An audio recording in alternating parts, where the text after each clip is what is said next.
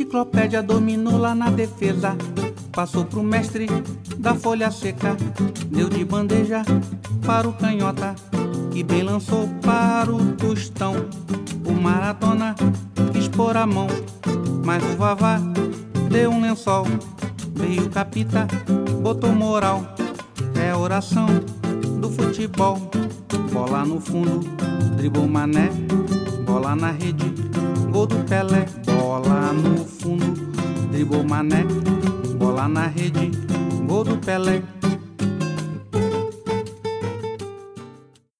Olá, você ouve o Camisa 8, eu sou o Cláudio Tadashi Ushiro e como sempre estou acompanhado do meu camarada Felipe Corvino. Tudo certo, Corvino? E aí, Tadashi, aí, rapaziada? Tudo certo, meus amizades? Felipe Corvino na área. O que você manda pra gente hoje, meu camarada?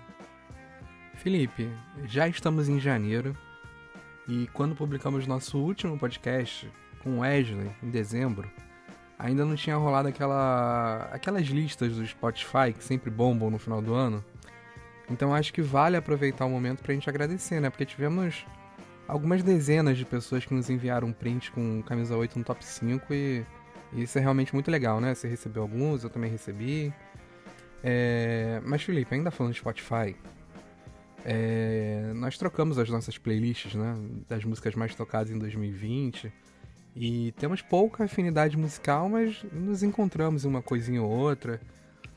E eu não sei se você gosta, mas particularmente falando, eu gosto muito de uma música que seria a presença certa nas minhas listas de 2010, 2011, que é São Gonça, do Seu Jorge. Você gosta? Pô, gosto, gosto muito. Excelente lembrança. Inclusive, eu também na minha playlist 2010, 2011, certamente.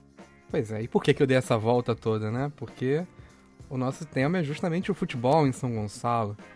E para isso nós convidamos a pessoa mais qualificada para o tema, que é o jornalista e geógrafo Renan Rebelo. E o cara é tão bom mas ele é tão bom que já deixamos um convite pro segundo tempo, né? Não, exatamente, né, cara? A gente ficou completamente rebutado pelo Renan, não só pela qualidade da narrativa dele, da, da, experiência de vida dele enquanto jornalista, mas pela pessoa, que é uma pessoa extremamente agradável e conhece muito. E conhece muito também do futebol de São Gonçalo, né, Tadashi? Porque uma conversa que inicialmente iria, iríamos falar só de futebol, a gente acabou agregando outros valores também no futebol gonçalense, né? te deu outro significado na entrevista do futebol gonçalense.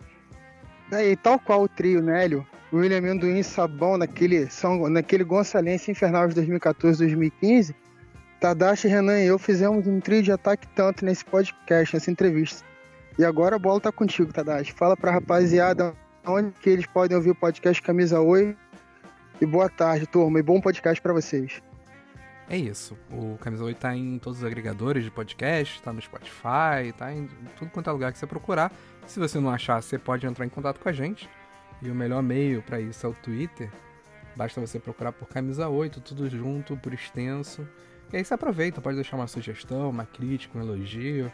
Aproveita lá, o espaço está aberto e a gente vai adorar receber a mensagem de vocês. Não é isso, Felipe? Vamos pro papo? Exatamente, rapaziada. Bom podcast. Bom 2021 para todos nós. Fica com o primeiro camisa 8 2021. É o primeiro do ano e logo um golaço de cara.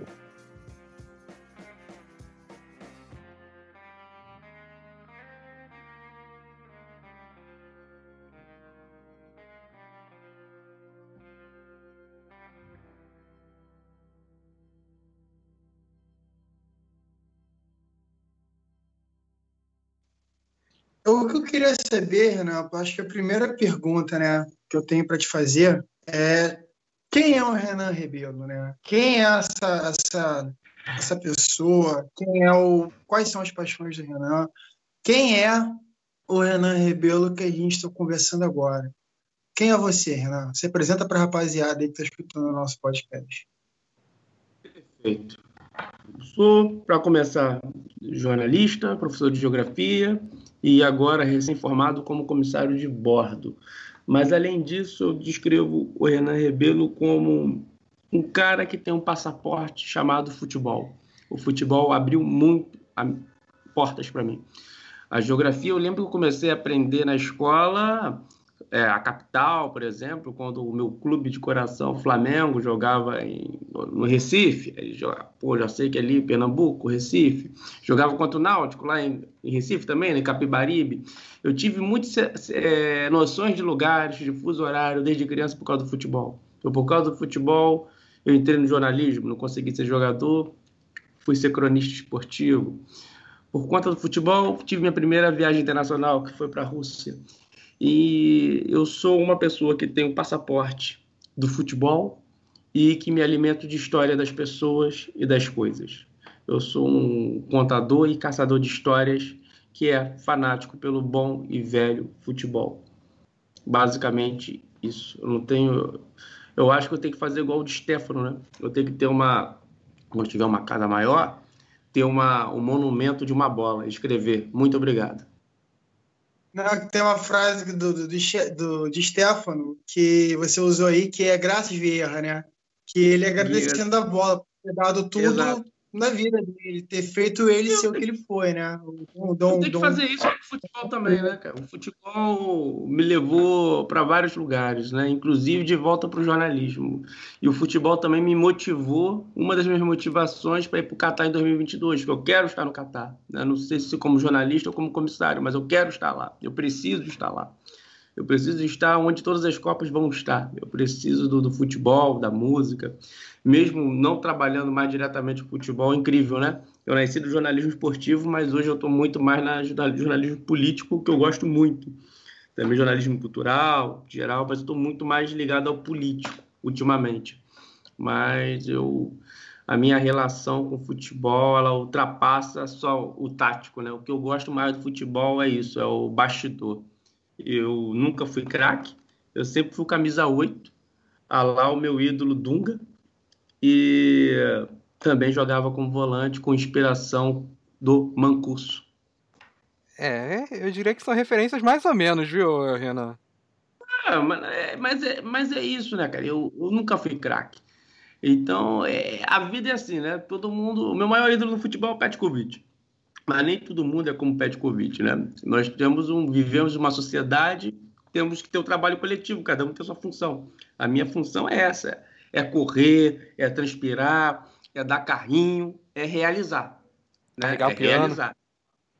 Carregar o piano é realizar. Se eu sou craque, não sei. Eu acho que não. Eu acho que eu estou sempre correndo atrás, sempre. Eu, eu, tenho a maior, a minha maior referência quando, quando o Felipe falou que o nome do podcast era Camisa 8, eu falei, pô, perfeito, isso aí é meu podcast. Eu sempre me vi como, mais como camisa 8 do que um camisa 10, 11 ou 9 que é isso, eu me vejo assim como um cidadão, né? Estou sempre carregando o piano, correndo atrás para realizar minhas coisas, dando carrinho e levantando título às vezes, né?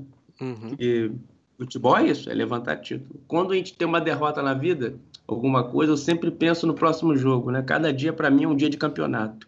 E cada objetivo que você tem é um campeonato a disputar, né? Por exemplo, fazer essa analogia. Olha como o futebol é presente na minha vida. Eu estava entrando no curso de comissário de bordo. Eu falei, cara, eu preciso. Eu estava no Panamá, fui fazer o, documentário do Paulinho, né?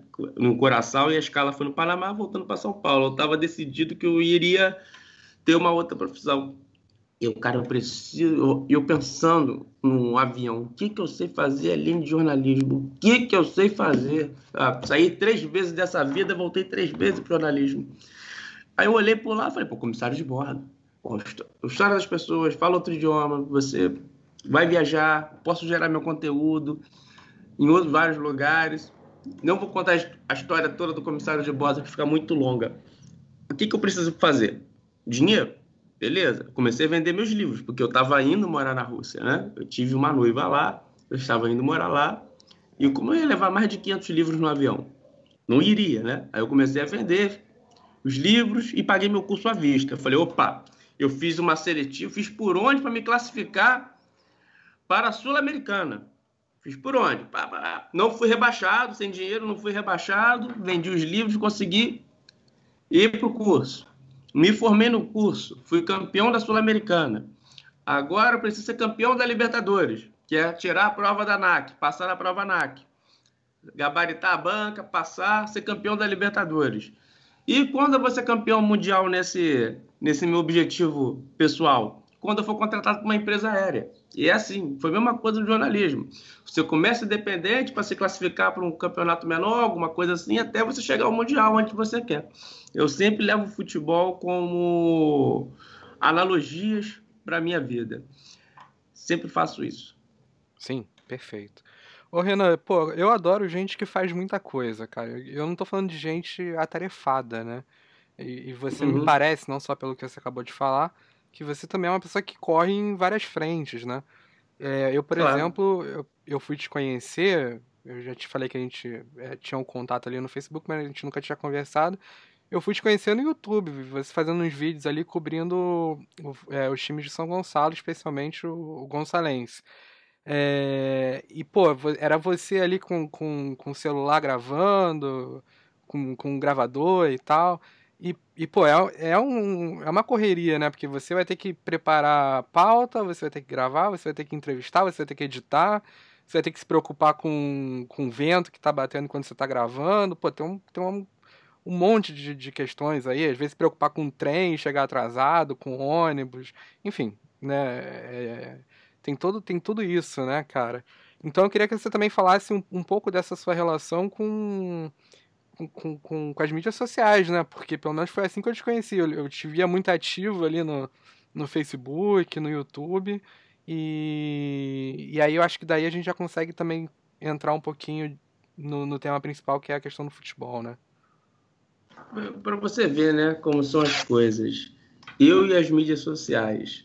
Não que eu seja um influencer, né? não sou. Eu sou na, nas mídias sociais um camisa 8 sou um volante, né? não sou um cara assim de destaque, não vejo, e também não é algo que eu objetivo ser. O que acontece? Para você ver, quando. Lembra do Orkut? Do velho Orkut? Saudoso, né? Vocês, lembram, né? É, quando o Sylvester Stallone veio ao Brasil, eu dei a camisa para ele do Flamengo. O Flamengo me deu a camisa para eu dar para ele. E isso deu uma repercussão tão grande na época que eu juntei as pessoas aqui. Antes disso, eu já tinha. Juntei as pessoas pelo Orkut. É, a gente fez um evento, veio um monte de fã do Brasil inteiro para acompanhar o Stallone por aqui. É, anos depois, eu fui trabalhar no Flamengo, no patrimônio histórico, porque eu entreguei a camisa do Flamengo para o Stallone, cara. Né? Na época da Patrícia Morim, fui para lá, fiquei um tempo, 2012. E é isso, a internet tem esse poder de não ter fronteiras, né? E quando eu fiz esses vídeos aí do Gonçalves, eu já tinha um coletivo audiovisual Somos Moinhos de Vento. Nós produzimos um curta-metragem, exibimos em Curitiba, em alguns outros lugares. Eu já tinha essa expertise de audiovisual. Né? Eu via, nós, nome é Somos Moinhos de Vento por causa de Miguel Cervantes, claro, o criador de Don Quixote. Don Quixote via no Dragões no Moinhos de Vento. Nós víamos em praça sujas, quebradas, víamos sete de filmagens. E eu tinha essa expertise. Eu pegava meu celular e depois em casa editava as coisas, né? Sabia captar o som, aquela coisa toda. E eu já tinha saído do jornalismo e estava na geografia, né? Tava na geografia e eu estava começando, eu queria falar de futebol, futebol, futebol e queria falar do clube aqui, o Gonçalense, para falar do futebol daqui local, tal. Acho que eu tenho uma relação muito boa aqui com a cidade, uma relação assim, de amor. E ninguém na faculdade, nenhum professor era especialista nisso. E me indicaram de uma mascarenha lá na UERJ. E eu comecei a fazer essas entrevistas não com intuito jornalístico, mas tinha a veia jornalística. Tinha, não, tem. Eu fiz para embasar minha pesquisa que eu fazia até então, que eu tive que largar depois que eu entrei no jornal. Eu escrevia até então coluna de história no Extra, eu cobria o Gonçalves, mas para ter material para minha pesquisa de monografia, até para ter questão de confiança, para entrar, pesquisar e também registrar, que eu sempre fui uma pessoa ligada à história, tanto que eu escrevi uma coluna de história na, no Extra. E eu comecei a botar no YouTube, cara. Começou, foi pro YouTube, catalogar e até para gerar conteúdo para moinhos de vento também. Tanto que as pessoas não entendiam. Pô, como é um programa de futebol, mas com nome de moinhos? O que, que, é isso? Que, que... As pessoas não entendiam, sabe? Era, foi uma coisa que surgiu. E eu comecei a fazer as coisas do Gonçalense desse jeito. Tem um, um, caso específico, eu nem tinha Sérgio, hein? Eu nem tinha Sérgio. Foi em 2014, a final entre Gonçalense e São Gonçalo Futebol Clube, o último jogo da Série C no estádio do América e Mesquita. Poxa, eu, a gente não tinha noção, eu e meu sócio. Ele foi me filmando assim com uma câmera pequenininha. Eu coloquei uma camisa velha de botão, ele desenhou o logo do Moinhos aqui no peito, como se fosse de TV. A gente foi na guerra, aí eu consegui o contato lá do pessoal do Gonçalves e tal. A gente foi de ônibus, chegando lá, do ônibus do Gonçalves, da torcida. Chegamos lá, e o, a gente queria subir lá na torre, lá, lá em cima, né, para pegar outras imagens, fazer passagem. E o cara, tá, o porteiro, alguém assim, um segurança, quem é você? Eu falei, sou Renan Rebelo do Moinho de Vento. Ele, como é que é? Meu amigo, eu sou Renan Rebelo do Moinho de Vento, você tá me atrapalhando, cara. Tem que filmar o jogo. Aí ele deixou a gente subir. Sabe? E dali, para tirar a Sérgio, foi um. Eu tive que provar que eu, tinha vínculo jornalístico, aquela coisa toda, que tinha trabalho na área. Tirei em 2015 e foi tranquilo para fazer isso. E a minha preocupação maior não era falar sobre o jogo, era falar sobre a cidade, o local, o local onde estava rolando o jogo, as coisas que estavam rolando no jogo, os personagens, as histórias, né? O jogo é segundo plano. Se a pessoa quiser saber o resultado, vá lá no, no, no YouTube ou no site da, da FERJ e vê os gols, enfim. Ou vai no Globo Esporte e vê a tabela. E por isso, teve essa impulsão orgânica nas redes sociais, tá? Teve um caso que eu fiquei até surpreso, foi um ano depois que eu parei de cobrir o, o Gonçalense, que eu fui ao clube, né? Eu fui ao clube lá fazer alguma coisa, não lembro o que, que eu fui fazer. Não lembro o que eu fui fazer. Acho que era alguma coisa de matéria. Eu lembro quando eu cheguei lá no Jardim Catarina, o Gonçalense ele fica numa área muito perigosa em São Gonçalo, né? É considerada perigosa, mas todo lugar é perigoso. Fica na comunidade, Jardim Catarina. Eu lembro que chegou um cara de moto assim no meu lado, assim. Eu falei, cara, não é possível que eu vou ser assaltado aqui. Aí o cara chegou, foi falar comigo, ô, você não faz mais vídeo do Gonçalves? Não, porra. Fico vendo na hora do almoço. Você sumiu? Falei, é. não, eu falei, é, que eu tô meio enrolado, não lembro o que eu falei. Aí eu conversei com o cara, aí o cara foi embora e o cara tava com uma arma nas costas, cara. O cara tava com uma arma nas costas. Eu falei, pô, mas até o cara tá vendo isso aí. Eu, eu não tinha noção disso, para falar a verdade, de rede social. A coisa foi orgânica porque é, a gente, no, Moinho, no nós fizemos diferente. Quem estava cobrindo segunda divisão do Rio de Janeiro? Eu fui a todos os jogos, eu viajava no ônibus dos jogadores, eu mostrava esse bastidor. Né? Eu acho que a internet é nada mais que isso. Internet não é TV. Quando você tenta emular uma TV, você não dá certo, você fica muito igual.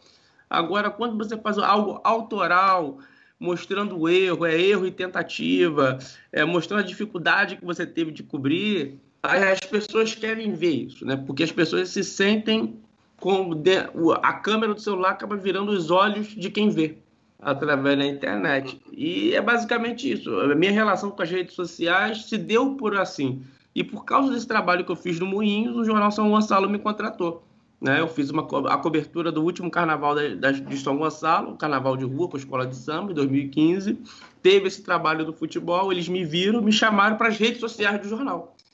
E lá eu, me, lá eu posso considerar que eu me desenvolvi nas redes sociais. Aprendi a ler métricas, é, saber de público-alvo, nicho, o que, que a gente quer, o tipo de pessoa que está nos assistindo. Aí eu tive uma visão profissional até então era extinto. Eu fazia o que queria. Era, por exemplo, a pauta surgia do que eu gostava. Hoje não, hoje eu sei o que é pauta, desde que eu tenho no jornal. Antes eu fazia, ah, vou fazer o que eu gosto, que eu gosto. Olha, o Alex vai lançar um livro lá no Rio Sul. Ah, vou fazer a matéria, eu tô lá mesmo. E fazia a matéria, e dava certo. Pô, Rivelino vai lançar um livro. Pô, fazer a matéria aqui, dava certo. Eu me preparava para fazer essas coisas, sabe? Só uma vez que eu fiz uma matéria que eu não sabia que iria fazer. Eu saí do cinema, última sessão do cinema, lá no Plaza, mas tá tudo fechado, shopping fechado. Eu desci e tem, tinha aquela loja, tem aquela loja de brinquedo, ReHap, a única aberta, cara, a única aberta.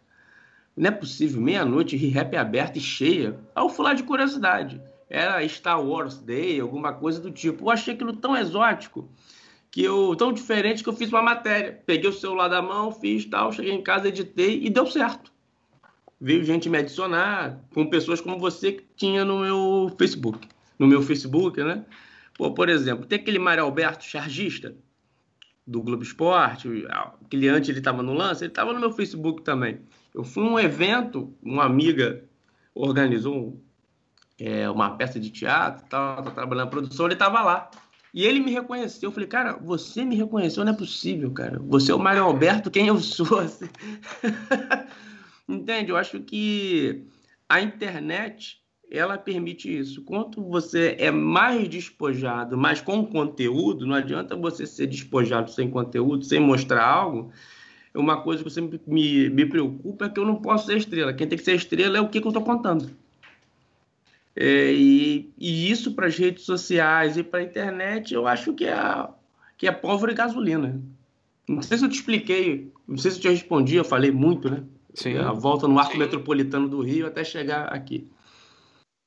Mas, enfim, Renan, você falou um pouco né, da, do início da tua história com jornalismo, você falou um pouco do teu desenvolvimento na carreira e tal, né, de como você encara a tua profissão, aquela coisa toda, mas eu queria fazer uma digressão. Eu queria que você, antes da gente começar a falar, assim, a penetrar, aprofundar o papo sobre o Gonçalense, a sua cobertura do futebol de São Gonçalo é, nos tempos atuais, aquela coisa toda, eu queria que você desse um panorama para gente de como era o futebol de São Gonçalo pré-gonçalense e, uhum. e para a gente entender né? Como que era esse contexto do futebol na cidade de São Gonçalo, para a gente fazer o fio e amarrar de, com, com, com o teu trabalho, né? E de uhum. como está a situação atual, né? É, do futebol da cidade. Você pode Beleza. dar esse panorama pré-gonçalense para a gente, por favor? Vai ser um prazer. É sempre um prazer falar de São Gonçalo e de futebol. O que acontece? São Gonçalo é a segunda maior cidade do estado do Rio de Janeiro mas não é a segunda mais importante. A segunda cidade mais importante do estado do Rio de Janeiro é Niterói, até porque foi capital do estado, etc, etc, etc. São Gonçalo, ela é uma cidade considerada periférica, está periférica. Nenhuma cidade é periférica, ela está, né? Até por questões de política, etc. São Gonçalo é sempre um município muito rural, muito rural, né? É, muitas fazendas que que foram loteadas e que viraram bairros. E tivemos aqui, por exemplo, sabia que o Garrincha jogou em São Gonçalo? Em 72? O Garrincha ele fez um jogo em São Gonçalo. Na época o Garrincha já estava já decadente, fazendo vários amistosos, e ele foi contratado por dois times importantes na, da época rural de São Gonçalo, na época agrária de produção. Pô, São Gonçalo chegou a exportar vinho de laranja, que se chama pomona, chamava pomona. Exportava para o Uruguai, para a Argentina, vinho de pomona, que era feito numa fazenda em São Gonçalo, lá no Pacheco, ali. Aí tinha um time Pacheco e Cordeiro. O Cordeiro Futebol Clube foi inspirado no Santos de Pelé, que fica em Santa Isabel, que é uma área rural até hoje. E o Garrincha ele foi contratado por esses dois clubes, mas os donos desses clubes, os presidentes, que seja, eram trabalhavam com exportação de laranja, né, para você ver o nível.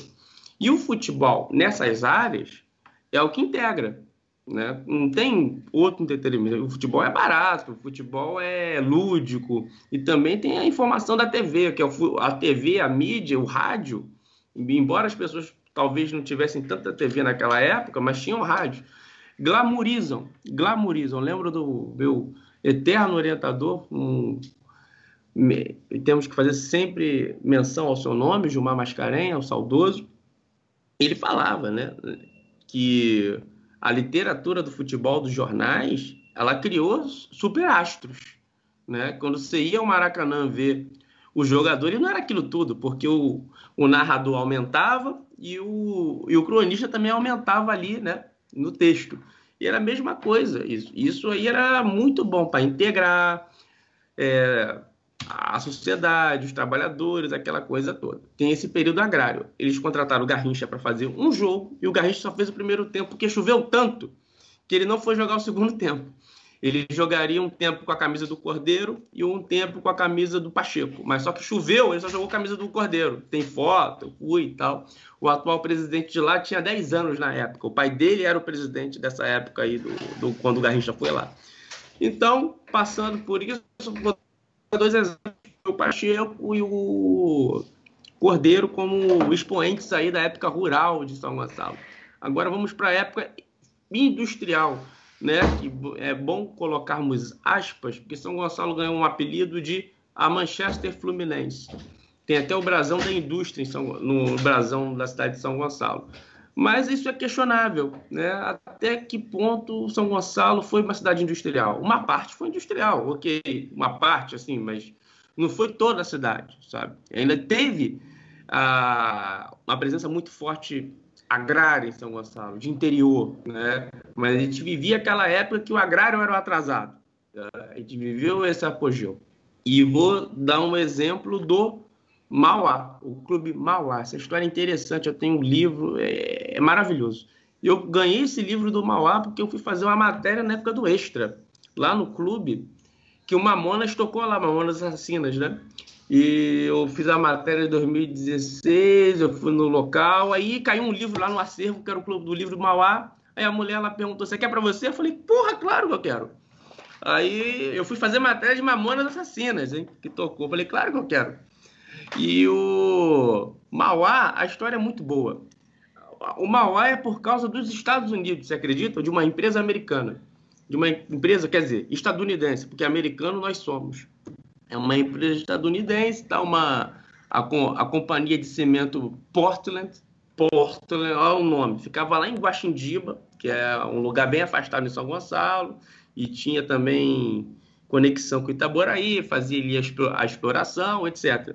E eles tinham um time internos de futebol, que era o Incor, que era o cimento mais moderno dessa companhia, que era Portland, e também tinha um outro cimento que era Mauá. Eles jogavam entre si dentro da companhia, né? dentro da usina, tal, aquela coisa toda.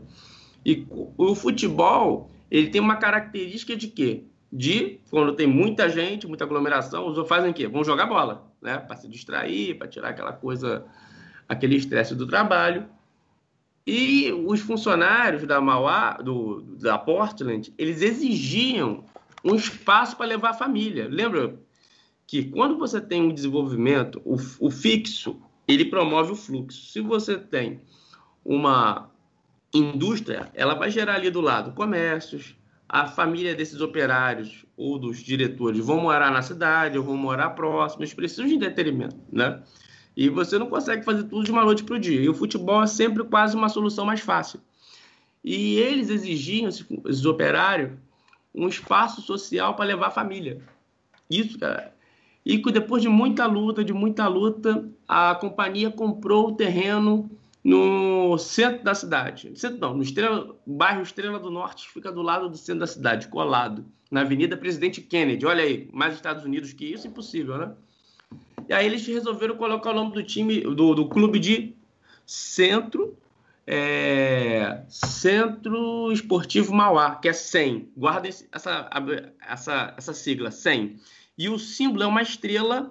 Por que uma estrela? Porque a dona da, da companhia Portland se chama Lone Star. Se chamava Lone Star, estrela solitária.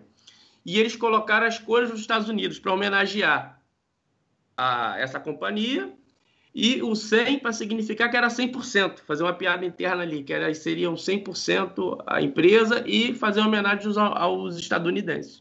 E dali eles criaram o clube, o clube Mauá, que se tornou inclusive o nome do time que jogou na cidade. É uma das histórias que a gente tem desse período industrial. Além do Mauá, teve a Aime, que era uma, uma siderúrgica, que ficava ali em Neves, que tinha o um time chamado Metalúrgico, por causa, porque a atividade era uma siderúrgica, então o nome do time era Metalúrgico.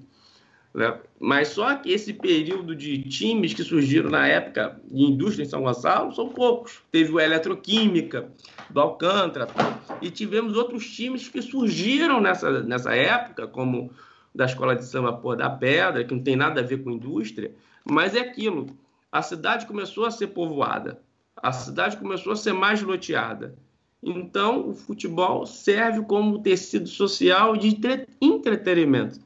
Nós temos o período agrário, mais afastado, alguns times assim jogando é, de forma não aleatória, mas de formas espaçadas. Né? Inclusive, o Zizinho deu os primeiros passos aqui. Hoje, o, o pai dele fundou, na época, o Carioca, o Carioca Futebol Clube, que hoje é, é uma igreja. E o Zizinho, ele só jogou ali rapidamente, mas ele foi pro, pro Manufatura, que é um clube no bairro vizinho aqui de São Gonçalo, o Mauá.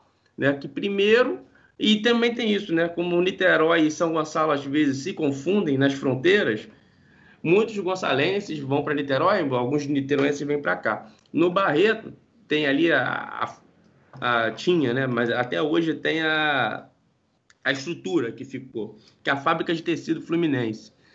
E ali começou com o time chamado Lord Byron, por causa do poeta Lord Byron e para homenagear os donos da fábrica que eram ingleses. Aí botaram o Byron. Aí o time mudou para manufatura. Outra direção para manufatura, porque ele era uma fábrica de tecido.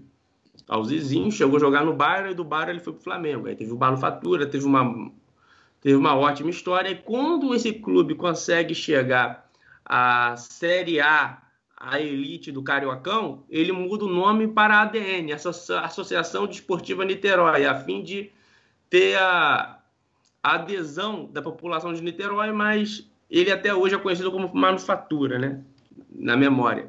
E é isso, São Gonçalo ele pegou muito essa época industrial, mas que não teve tantos times de origem na indústria. Né? Mas teve times surgindo porque começou a ter mais integração, começou mais gente vir a São Gonçalo para morar. E o futebol acabou se expandindo. Agora, no período atual, nós não temos uma economia centralizadora, porque, segundo os dados do DIEESE, São Gonçalo tem três, três pilares econômicos. O primeiro é serviços. Alguém prestando serviço para alguém. Pode ser alguém de Niterói que vem aqui, alguém do Rio, alguém de São Gonçalo presta serviço. O segundo é o setor de comércio. E o terceiro é a máquina pública. Então, não tem nenhum fator determinante contemporâneo que até falo que São Gonçalo é uma cidade de dormitório, mas eu acho que nenhuma cidade é cidade de dormitório. Eu acho que toda cidade tem sua, a sua dinâmica, a sua cultura e o seu tipo de economia. Mas São Gonçalo não tem nenhuma economia que atraiam pessoas de outros lugares para cá, embora tenha gente de outros lugares que trabalham aqui, mas não tem esse, esse perfil. Então, os clubes atuais eles são ligados a empresários. Né? Eles são ligados a empresários. Antes, a gente via no período agrário, tinha uma coisa mais, entre aspas, coletiva, né? Para juntar os trabalhadores, assim como o período industrial. Era uma coisa assim mais amadora, mais romântica, mais voltada ao coletivo. Atualmente, o futebol não é de hoje que o futebol é negócio. Hoje, esses clubes são ligados a empresários. O Gonçalense Futebol Clube, ele, o dono dele é a Macro Action, que prestava serviço para empresas no Comperge, uma empresa de terraplanagem, que tinha um terreno no Jardim Catarina, e eles estavam ali para montar um estádio que até hoje não foi construído, por conta de crise, entre outras coisas. Pode falar, Felipe. Você, é que você é está falando sobre né, o futebol de São Gonçalo é, pré o período do, do Gonçalense e tal, aquela coisa toda. Você vem falando da, das indústrias de, de manufatura, as indústrias. É, manufatura que, Niterói.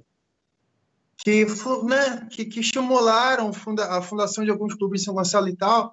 E eu lembrei do Lloyd brasileiro, se não me engano, que era a indústria naval que ficava em São Gonçalo, ou estou equivocado? Sim, a Lloyd brasileiro, se não me engano, ficava em Niterói. A Lloyd brasileiro. Niterói teve também, é, o Lodge brasileiro, acho que ficava em Niterói, cara, se eu não me engano. Eu achava. Então, eu toquei no assunto do Lodge brasileiro, porque assim, é só um apontamento, tá? Não, eu vou te deixar falar a vantagem tranquilamente. Não. E depois de boa. É porque eu lembrei do Lodge brasileiro, porque o meu avô, meu bisavô Celso, ele trabalhou no Lodge brasileiro e ele não, ele não jogava bola, ele jogava bocha, jogava cricket, jogava esse tipo de esporte que também era, né? disseminado pela, pelo Império Britânico, que colonizou 70% do mundo. Então, é, a gente falando muito de futebol, mas tem, tem, tem outros elementos também que compõem isso, né? Só para poder fazer esse apontamento, para não esquecer, porque o futebol ele, ele vem acompanhado de, de traços culturais também, como você mencionou, que muitas vezes a gente não se dá conta, né? A gente acaba deixando passar batido. Aí eu acabei pescando pela memória esse detalhe. Mas fica, fica à vontade. Felipe, eu super te agradeço por você ter falado isso. Super te agradeço, porque eu sou uma das pessoas mais críticas à imprensa esportiva, que eu falo que nós somos uma imprensa boleira, porque a gente só fala de futebol. E aí, quando chega para falar de Olimpíada, as pessoas se enrolam na imprensa, né? Eu acho que é isso mesmo, porque eu vou lembrar aqui de uma pesquisadora de São Gonçalo, do professora do IFRJ, a, a Ingrid. Ela tem uma pesquisa muito, muito, muito interessante sobre o jogo de malha. E o jogo de malha vem do esse período industrial. No esse clube Mauá que eu falei, tinha, lá até hoje tem uma pista para jogo de malha. Claro que ninguém usa hoje em dia, mas tem lá uma pista para jogo de malha no Mauá além do futebol, também teve outros tipos de esportes né, que foram importados dos ingleses, dos donos da fábrica. Isso aí é totalmente correto, não apenas o futebol. Nós estamos falando sobre futebol, acabamos centrando tanto em futebol que a gente acaba esquecendo, como a bocha, o jogo de malha, entre outros. Você está super correto. Infelizmente, hoje em dia, nesse sentido, a gente só tem futebol. Por exemplo, o Gonçalense ele não tem nenhuma outra modalidade. Mas na época do auge do Gonçalense, 2015, o Gonçalense patrocinou uma lutadora de taekwondo, que era moradora ali do do Jardim Catarina, e ela lutava com o brasão do Gonçalense no kimono. Chegou a olhar um pouco para o esporte olímpico, assim, mais como questão socioesportiva. O Gonçalense foi o único clube aqui da cidade que patrocinou alguma modalidade olímpica uma vez na vida. E hoje nós só. Aqui, o futebol da cidade atual.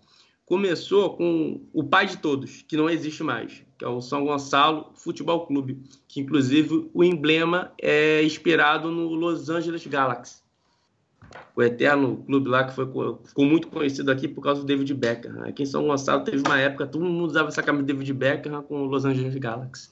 Inspirado Aí, não, surgiu... né? Oi? Inspirado não, né? Era o escudo do Los Angeles Galaxy, né? Não, era, é. é esse escudo do. Eu tenho a camisa aqui do São Gonçalo, inclusive. É, é o Los Angeles Galaxy aí. Mas só que ele deu origem aos outros dois clubes. Teve a primeira briga ali, entre eles ali e tal, surgiu quem? O São Gonçalo Esporte Clube. Pá. Aí depois teve mais uma briga, surgiu quem? O Gonçalense.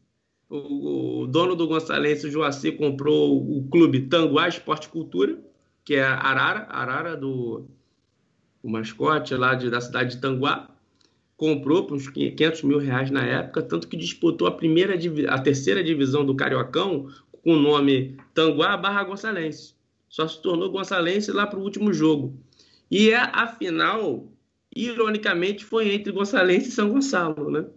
Que os clubes que se odiavam. E um dos donos do, do São Gonçalo Futebol Clube era o Jusilei.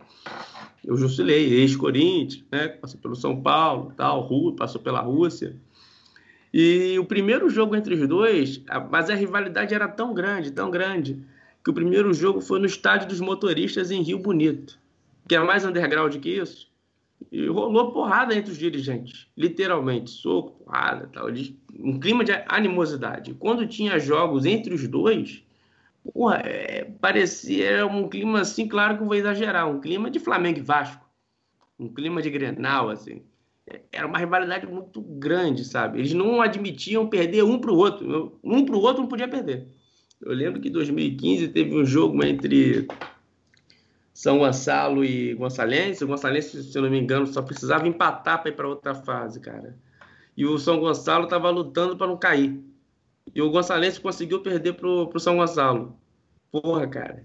Tem que ver o clima que ficou. O presidente do, do São Gonçalo, que é o primo de Jusilei, pegou um maço de dinheiro, tacou no chão, ganhamos dos caras, aqui, na frente dos jogadores do Gonçalense, ganhamos dele e tal. Tinha esse lance assim, meio do. tinha ali um pouco do amadorismo do futebol, aquele romance do futebol. Ele jogou zoando o Gonçalense, os caras se xingando. Eram assim. Mas para completar a resposta, é isso. Hoje o futebol é ligado mais à questão empresarial, de venda de jogador, de desenvolvimento pessoal, assim, do que algo coletivo. Né? Hoje é uma coisa. A gente vive até na era do profissionalismo, não tem mais amador, futebol é uma coisa cara.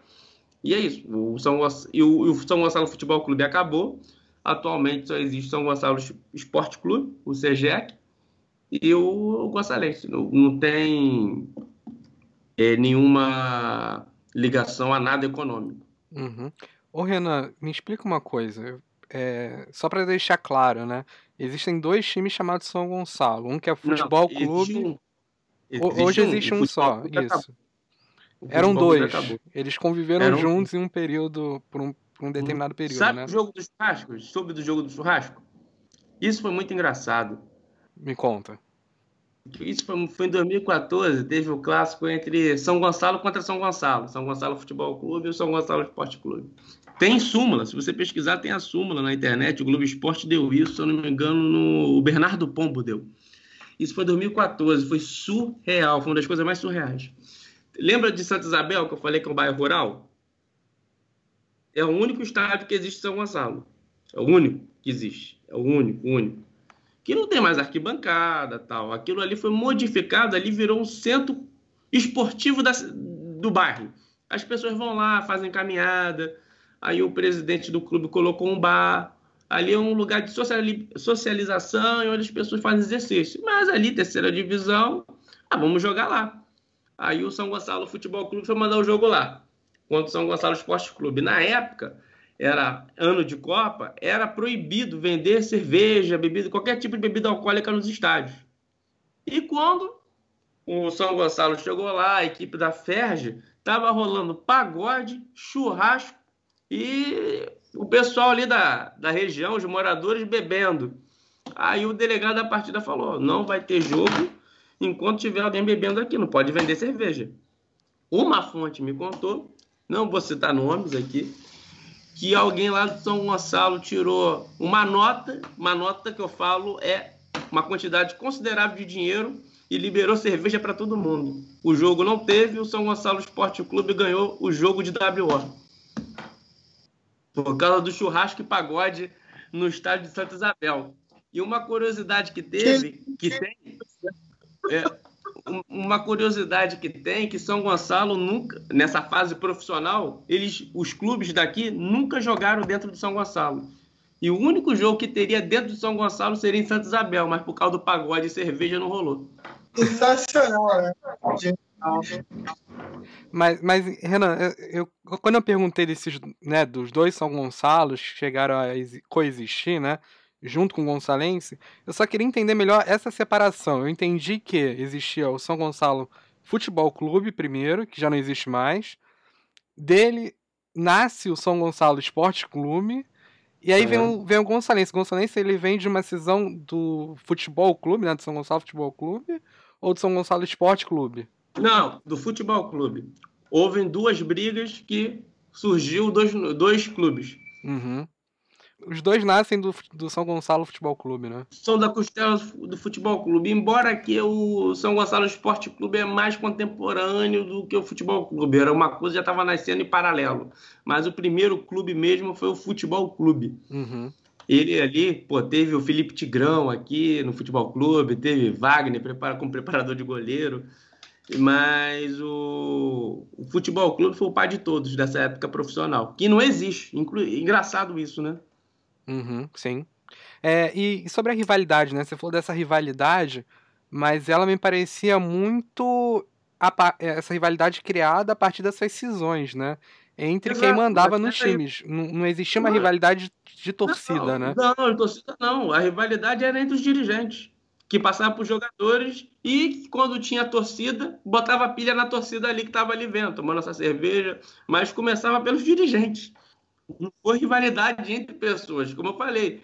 O esporte profissional, principalmente dos clubes pequenos, eles não têm assim algo coletivo de torcida, né? Por exemplo, hoje o Bangu, o Bangu até hoje ele tem torcida, cara. O Bangu hoje tem torcida, mas o Boa Vista não tem torcida, né? O Olaria tem torcida, mas o Audax não tem torcida. Porque são clubes que não foram feitos de forma coletiva, foi feito de uma forma unilateral, de um particular. Mas acaba, como o Gonçalves, ali um bairro de Jardim Catarina, é do bairro de Jardim Catarina, é um bairro muito populoso tal. Tem a população que ia.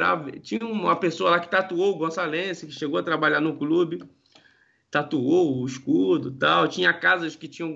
Uma casa que eu vi, que eu tirei foto, que tava o escudo do Gonçalense pintado. Tipo, tinha tudo para ter adesão. Mas nessa época não, era rivalidade entre os dirigentes. Era, que de vez em quando botava a pilha entre, entre os poucos torcedores. Sim. O, o futebol do Rio de Janeiro, né? Você sabe bem isso também é, principalmente do interior, você tem times muito tradicionais, mas esses times têm uma dificuldade muito grande de sobreviver, né? Você talvez vai encontrar ali o, o, Volta Redonda com um pouco mais de estrutura, os times de campos, mas muito por conta da, da tradição, de ter muitos torcedores. Mas tirando isso, é muito difícil ver times de interior do Rio de Janeiro sobrevivendo, assim, né? É, e aí abre muito espaço para esses times de empresário. Eu estou falando de São Gonçalo, São Gonçalo é região metropolitana do Rio de Janeiro, mas não é capital, né? É isso que eu estou querendo dizer. É...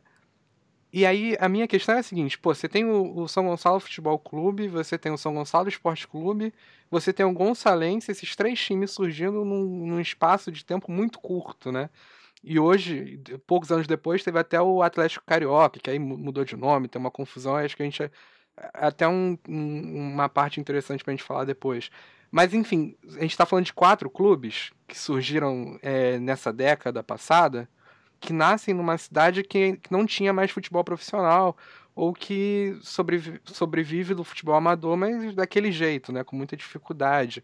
É, você acha que esse tanto de clube nascendo ao mesmo tempo foi prejudicial para a cidade abraçar os, os, moradores de São Gonçalo escolherem um time para abraçar.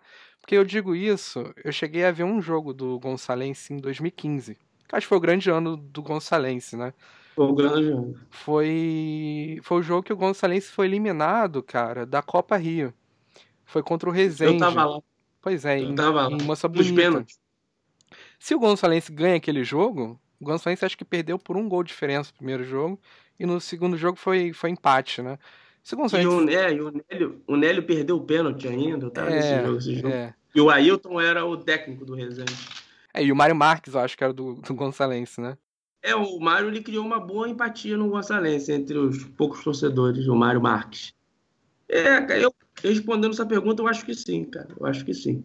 Eu acho que a falta de um clube na cidade criou. As pessoas ficam até confusas, as pessoas nem sabem porque às vezes quem conhece o futebol de São Gonçalo pergunta qual São Gonçalo é do Gordo? Por que é do Gordo? Porque o São Gonçalo Esporte Clube chegou a ter influência da, do, da família do, do vereador Rafael do Gordo e do tanto que o Rafael do Gordo quando foi candidato a vice-prefeito em 2010 um do plano do governo dele era um estádio em São Gonçalo né e ele era presidente tinha do São Gonçalo Esporte Clube né ele é filho do Eduardo Gordo, que é vereador até hoje aqui na cidade. Né?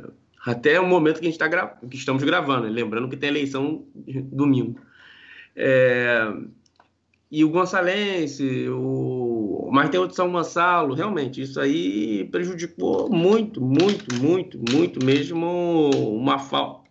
Porque acabou dividindo, porque ninguém de uma hora para outra vai deixar de torcer para o Flamengo, cara, pro Vasco, Botafogo, Fluminense, não importa isso.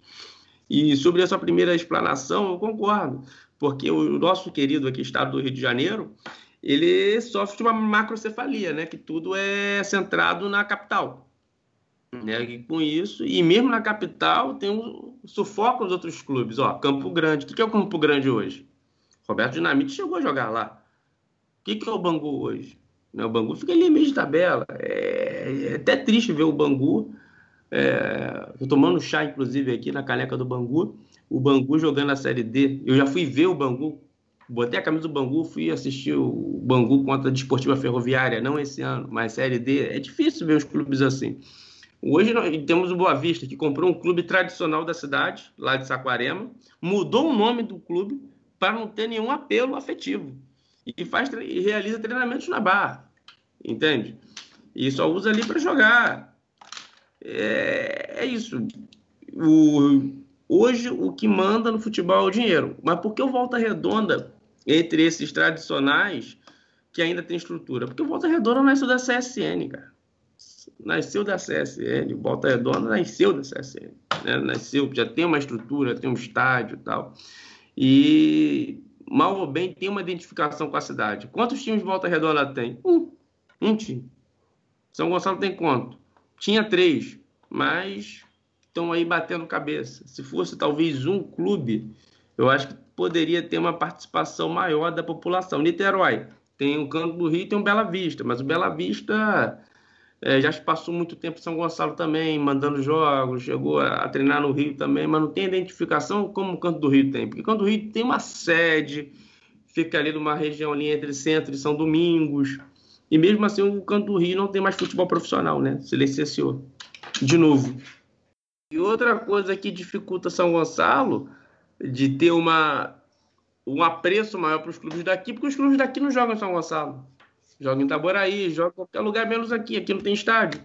E quando, iam, quando tentaram jogar aqui, teve o churrasco e o pagode que impediu. Então fica difícil. Volta Redonda recebe jogos lá. O Campo Grande recebe jogos no Ítalo Del Cima. E São Gonçalo recebe jogos fora de São Gonçalo. Na última rodada aqui da Série B do Carioca deste ano, teve um clássico São Gonçalo contra Gonçalense, que foi em Itaboraí, né, por exemplo. Então, as pessoas acabam não sabendo que, do que está rolando, né? Eu me sinto, às vezes, num, num vórtex do tempo, sabe? Eu lembro que eu estava num jogo lá do Gonçalense, em Bangu. O Gil Max era o camisa 10, ele fez um gol de pênalti, tal, foi o herói do jogo. O, o Gonçalense ganhou, se eu não me engano, foi contra o Séries, se eu não me engano. Mas nesse dia eu não voltei para São Gonçalo direto porque tinha um show do Mark Ramone no Circo Voador. Eu falei, pô, vou pegar o trem aqui pertinho e paro na central de lá vou para Lapa. Aí, lembra que eu falei do Gilmax, que foi o ídolo, que foi uhum. festejado, pô, saiu aplaudido, saiu sendo abraçado, etc. Quem eu encontro, quem eu encontro esperando o trem? O próprio o próprio. As pessoas não, sabiam, faziam ideia de quem ele era. Eu falei, cara, o cara foi herói do jogo a poucos metros daqui. Parecia que eu estava naquela época do futebol que era só transmitido em rádio e jornal. Cara, isso é futebol, o resto é negócio. Eu olhei assim e falei, o cara, o cara, ele tava indo pra Baixada, alguma coisa assim, que ele tinha uma família, e tava no trem, cara. Saiu do jogo, pegou suas coisas, foi abraçado, pô, você é o cara, você é o cara, você é o cara. Deu entrevista, inclusive, para mim e tava lá esperando o trem para ir embora. É como vocês falaram em outra feita, né, em outro momento. Isso é futebol, o resto é business, né? O resto é business. E, e agora imagine em São Gonçalo que nem jogo tem aqui. As pessoas não estão ligadas nisso. Sim, mas Renan, mesmo assim, por exemplo, esse jogo que eu, tô, que eu te dei o exemplo, né, Gonçalves Resende, é claro que, pô, esse jogo era super importante, né, porque o Gonçalves ganha aquela partida, ele tá, ele tá disputando ou a Copa do Brasil ou a quarta divisão do Campeonato Brasileiro, né? Sendo finalista uhum. da, da, da Copa Rio. É, pro time que tava, acho que na segunda divisão, na terceira, na época, pô, já era muita coisa. Acho que São Acho não, São Gonçalo nunca disputou nenhuma competição a nível nacional desse tipo. Então tinha uma importância aquela partida, e em Moça Bonita tinha a torcida do Gonçalense caso, mas também vale frisar que o, que o Gonçalves sempre disponibilizou, quando estava no auge, um ônibus para levar a torcida. Sim. Levar pessoas. Sim, até porque esse jogo foi Moça Bonita. Moça Bonita, Bangu para São Gonçalo é uma distância Mas, considerável. Então, eu né? já cansei de pegar ônibus de torcedor, ônibus de, com jogadores, assim, São, São Gonçalo e Sampaio Correia, tinha ônibus, tinha turnê. É, São Gonçalo e Campos, o Roxinho, tinha torcida. É, Angra, Mangaratiba. Eu fui muito, cara. Eu, o São Gonçalo, o Gonçalense não era incomum ele disponibilizar esse ônibus. No São Gonçalo Esporte Clube já é mais difícil. Até porque o Gonçalense ele já tem uma estrutura. Ele é uma empresa de terraplanagem. Tem ônibus, tem outras coisas, né? Sim. Isso também ajuda. Claro. Mas essa eu fui num jogo em São, do São Gonçalo Esporte Clube em Itaboraí com torcida do São Gonçalo também. Então, assim, uhum.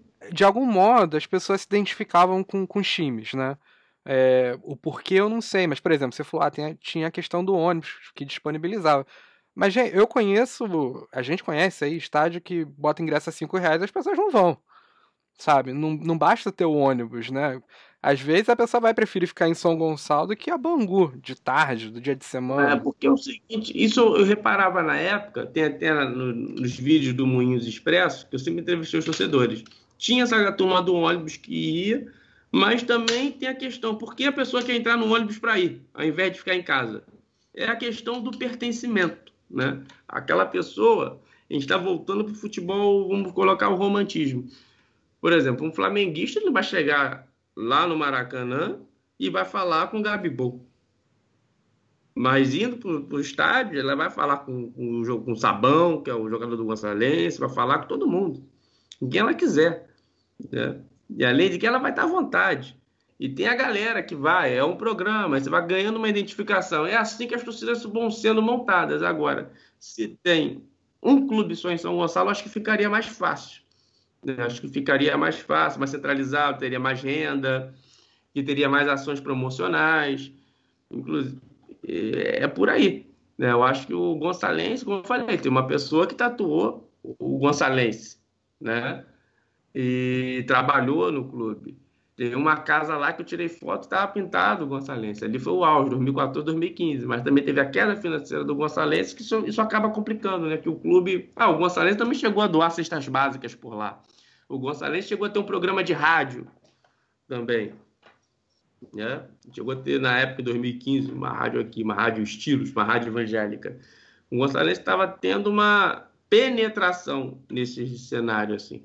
Hoje eu não vejo tanto mais isso. Hoje eu vejo mais o Gonçalves sobrevivendo. Mas, claro, que ter torcedores, tem torcedores, mas acho que não chega a muitos torcedores, né? Mas é aquele negócio, é identificação. Pô, eu moro na minha cidade, é, eu quero me identificar com alguém, sabe? O Flamengo ainda está distante de mim, que eu tenho que atravessar a rua. Distante, mais próximo. Mas mais distante na questão financeira, porque os jogos são muito caros. Agora, pô, você vai no jogo de ônibus, ou mesmo que você não vai de ônibus, você vai de ônibus metropolitano, que eu já peguei joga torcida do Gonçalense indo. Porra, barato, em Itaboraí, 5 reais, 10 reais, você acaba usando aquela o DNA do futebol, né? Que nós tínhamos no abadorismo. A pessoa vai porque se sente pertencente àquele coletivo. Agora, como ela vai pedir, ao mesmo tempo, um clube empresa? Ah, o Joacir é o presidente do clube. Fora Joacir, fora Joacir. Como ele vai sair se ele é o dono? Se o clube tem dono. Aí ele, a gente entra nessa contradição. O, um torcedor pode pedir fora Landim, mas só que é difícil esse torcedor às vezes acompanha todos os jogos do Flamengo por causa da grana alta e o dinheiro curto, né? O, o ticket médio do Flamengo. Mas ele pode pedir fora Landim. Mas aqui ele consegue ir aos jogos do Gonçalves, se identificar, mas ele não pode pedir fora Joaci, porque o Joaci é o dono. Cara, é uma inversão de valores.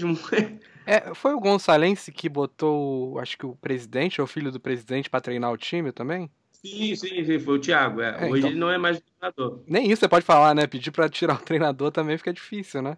Não, ele é o vice-presidente de futebol.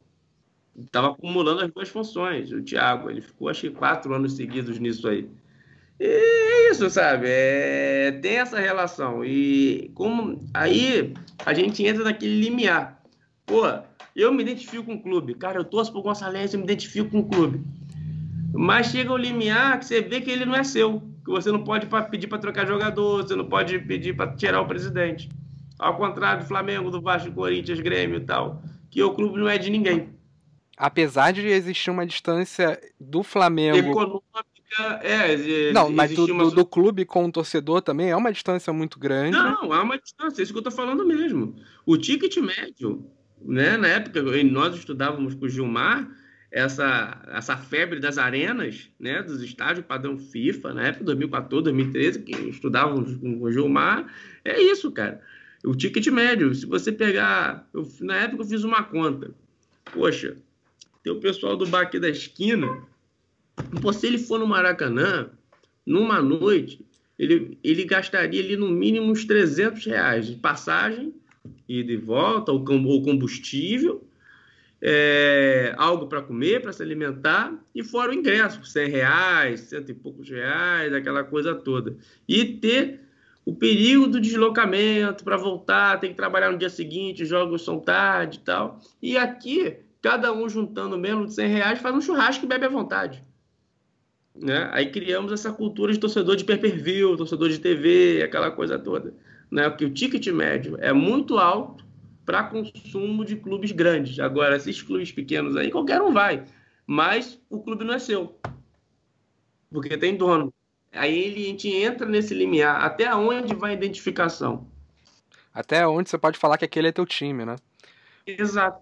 O, o, o Renan, eu achei, eu, eu acho muito, muito curioso. Eu, nu, eu nunca tinha parado para pensar dessa forma. Eu não sei se eu entendi errado, né, quando você falou ali no começo. Mas a, dá pra gente dividir dessa forma? Eu tô falando do Gonçalense Esporte Clube e do. Não, Perdão, Gonçalense Futebol é, do, do Gonçalense e do São Gonçalo Esporte Clube, né? Eu tô falando e... especificamente desses dois porque foram os times que eu vi. Eu não cheguei a pegar nenhum jogo do, do São Gonçalo Futebol Clube. Não sei se chegou a ter torcida, igual eu falei que eu vi no, no jogo do São tinha, Gonçalo. Tinha, tinha, tinha um pouquinho, tinha um pouquinho. Uhum. Mas é, dá para você também dividir essas torcidas em, em, regiões de São Gonçalo? Porque pelo que você falou, já, é, Jardim Catarina, é isso, né?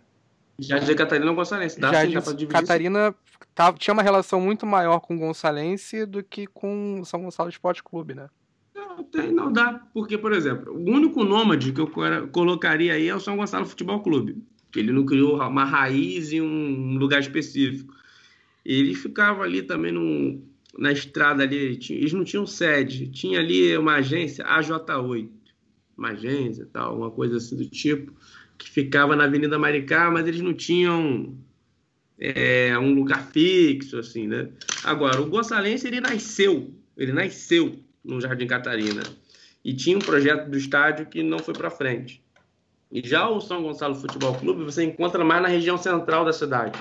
Por quê? O atual presidente, inclusive, é do Mutuá, a família do Eduardo Rafael Gordo são do Mutuá, Mutuá é, uma regi... é um bairro central. Você vê muito, muitas mais camisas do São Gonçalo Futebol e do Esporte Clube quando você encontra na rua, mais no centro. Agora, quando você vai no Jardim Catarina, Alcântara, região, você vê mais a região ali do, do Gonçalves. Tem essa divisão, sim quando o Gonçalense surge, ele surge, ele é o terceiro desses times que surgem, né? É ele me, pare, ele me parece, não, acho que isso é, foi evidente na época, ele era o projeto mais ambicioso. Não só por conta do estádio, mas era o time que chega, falava em chegar à primeira divisão no menor tempo possível ali, né? E o estádio, pô, você falou de tipo Qatar, eu acho que a gente pode até comparar aquele projeto de estádio com, com um estádio que a gente vê, assim, pra, pra, pra Copa de, de 2022, né, no Qatar. Uhum era um projeto megalomaníaco, era uma coisa muito o grande. O projeto era Arena Catavento. Catavento. Ele tinha um formato de um catavento, né? É, a Catavento foi feito um projeto por uma empresa de Copacabana. Uma, um escritório, empresa não, um escritório de arquitetura. É, e eu vou te falar que por um determinado momento eu nunca acreditei que um estágio daquele fosse sair. Mas eu, quando eu vi que o Gonçalves, pô, essa semifinal de Copa Rio, assim, tinha um time interessante, pô, estavam segurando um sabão, que era um talento ali, que o pessoal achava que poderia ir longe, né? É, eu até achei que talvez chegue ali na primeira divisão, faça uma graça e tal, né?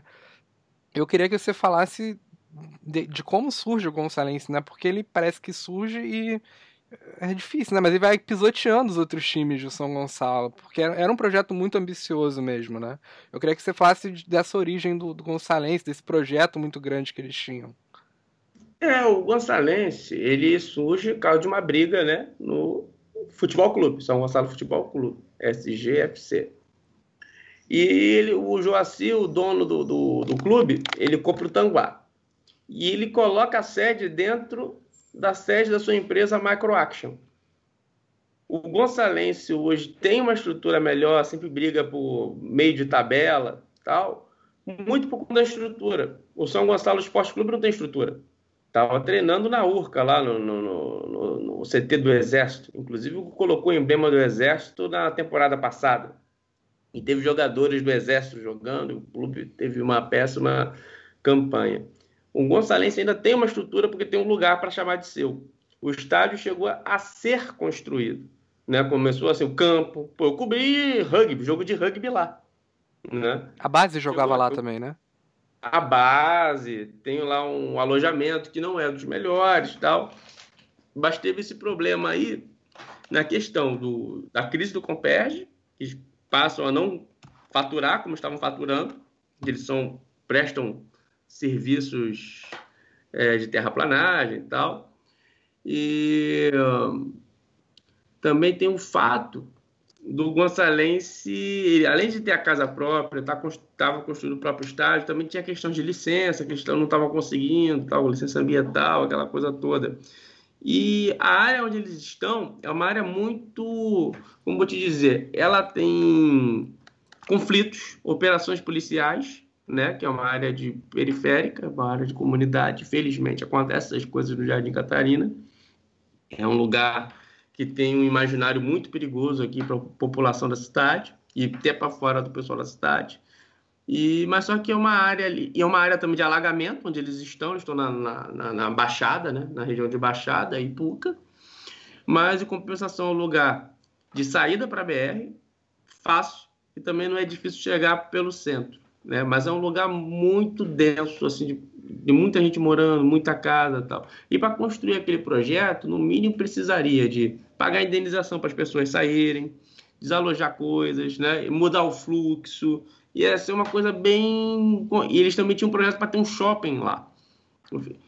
Aí eu fiquei imaginando. Daí que surgiu uma ideia para ter uma pesquisa sobre isso, que eu não tive fôlego para continuar, porque eu entrei no jornal, tive que trocar o tema da monografia e tive que abandonar esse tema. De falar sobre o estádio sendo feito em São Gonçalo no Jardim Catarina, porque isso é uma loucura. Se a gente pensar a primeiro nível assim, nossa, como, como fazer um estádio no Jardim Catarina? Caramba, Jardim Catarina, operação policial, é, é uma área que inunda. Como isso? Como assim? Aí que eu fui entender. Aí eles estavam construindo, de fato, estavam fazendo a terraplanagem, construíram o campo, construíram alojamento e tal.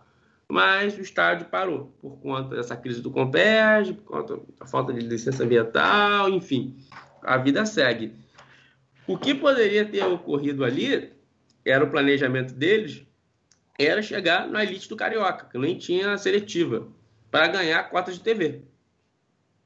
Para ganhar cota de TV, valorizar os jogadores e vender. E para começar, ali começava a ser viável um projeto de estádio financeiramente, né? Mas como? Ah, Renan, mas ali é perigoso. É perigoso. Mas o fixo traz o fluxo. Vocês lembram, né? São Gonçalo, na região onde é o shopping ali da BR, não tinha nem ônibus para ir para lá, era uma coisa muito isolada. Dali criaram vias para ir para lá tal. Quando você cria um empreendimento desse porte, é interesse até do poder público ocupar aquele espaço, tal, enfim. Não que vai acabar com a criminalidade, vai só expulsar, né? Vai para outro, talvez vá para uma outra região. Até porque vai começar a ter muita movimentação de, de TV, essas coisas, né? Para jogo. Eles queriam botar um shopping ali e alugar os espaços para outros empreendedores. Era um projeto ambicioso. Mas só que começou a ter os problemas, né?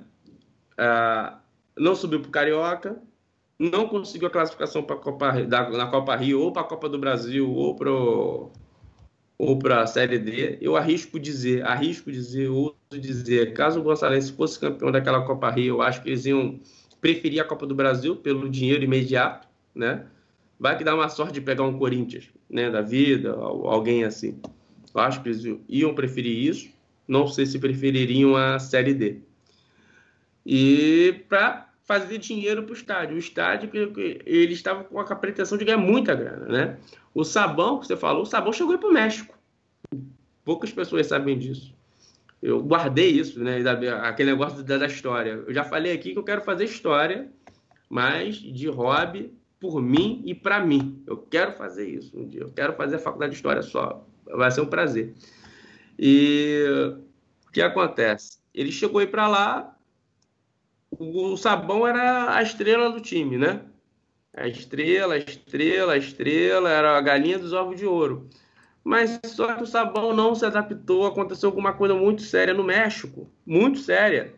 que houve inclusive uma cisão entre o Sabão e os diretores. Ele foi para o México, eles levaram o Sabão para lá e o Sabão voltou, não quis ficar, não sei o que aconteceu exatamente. Essa história nunca foi bem explicada.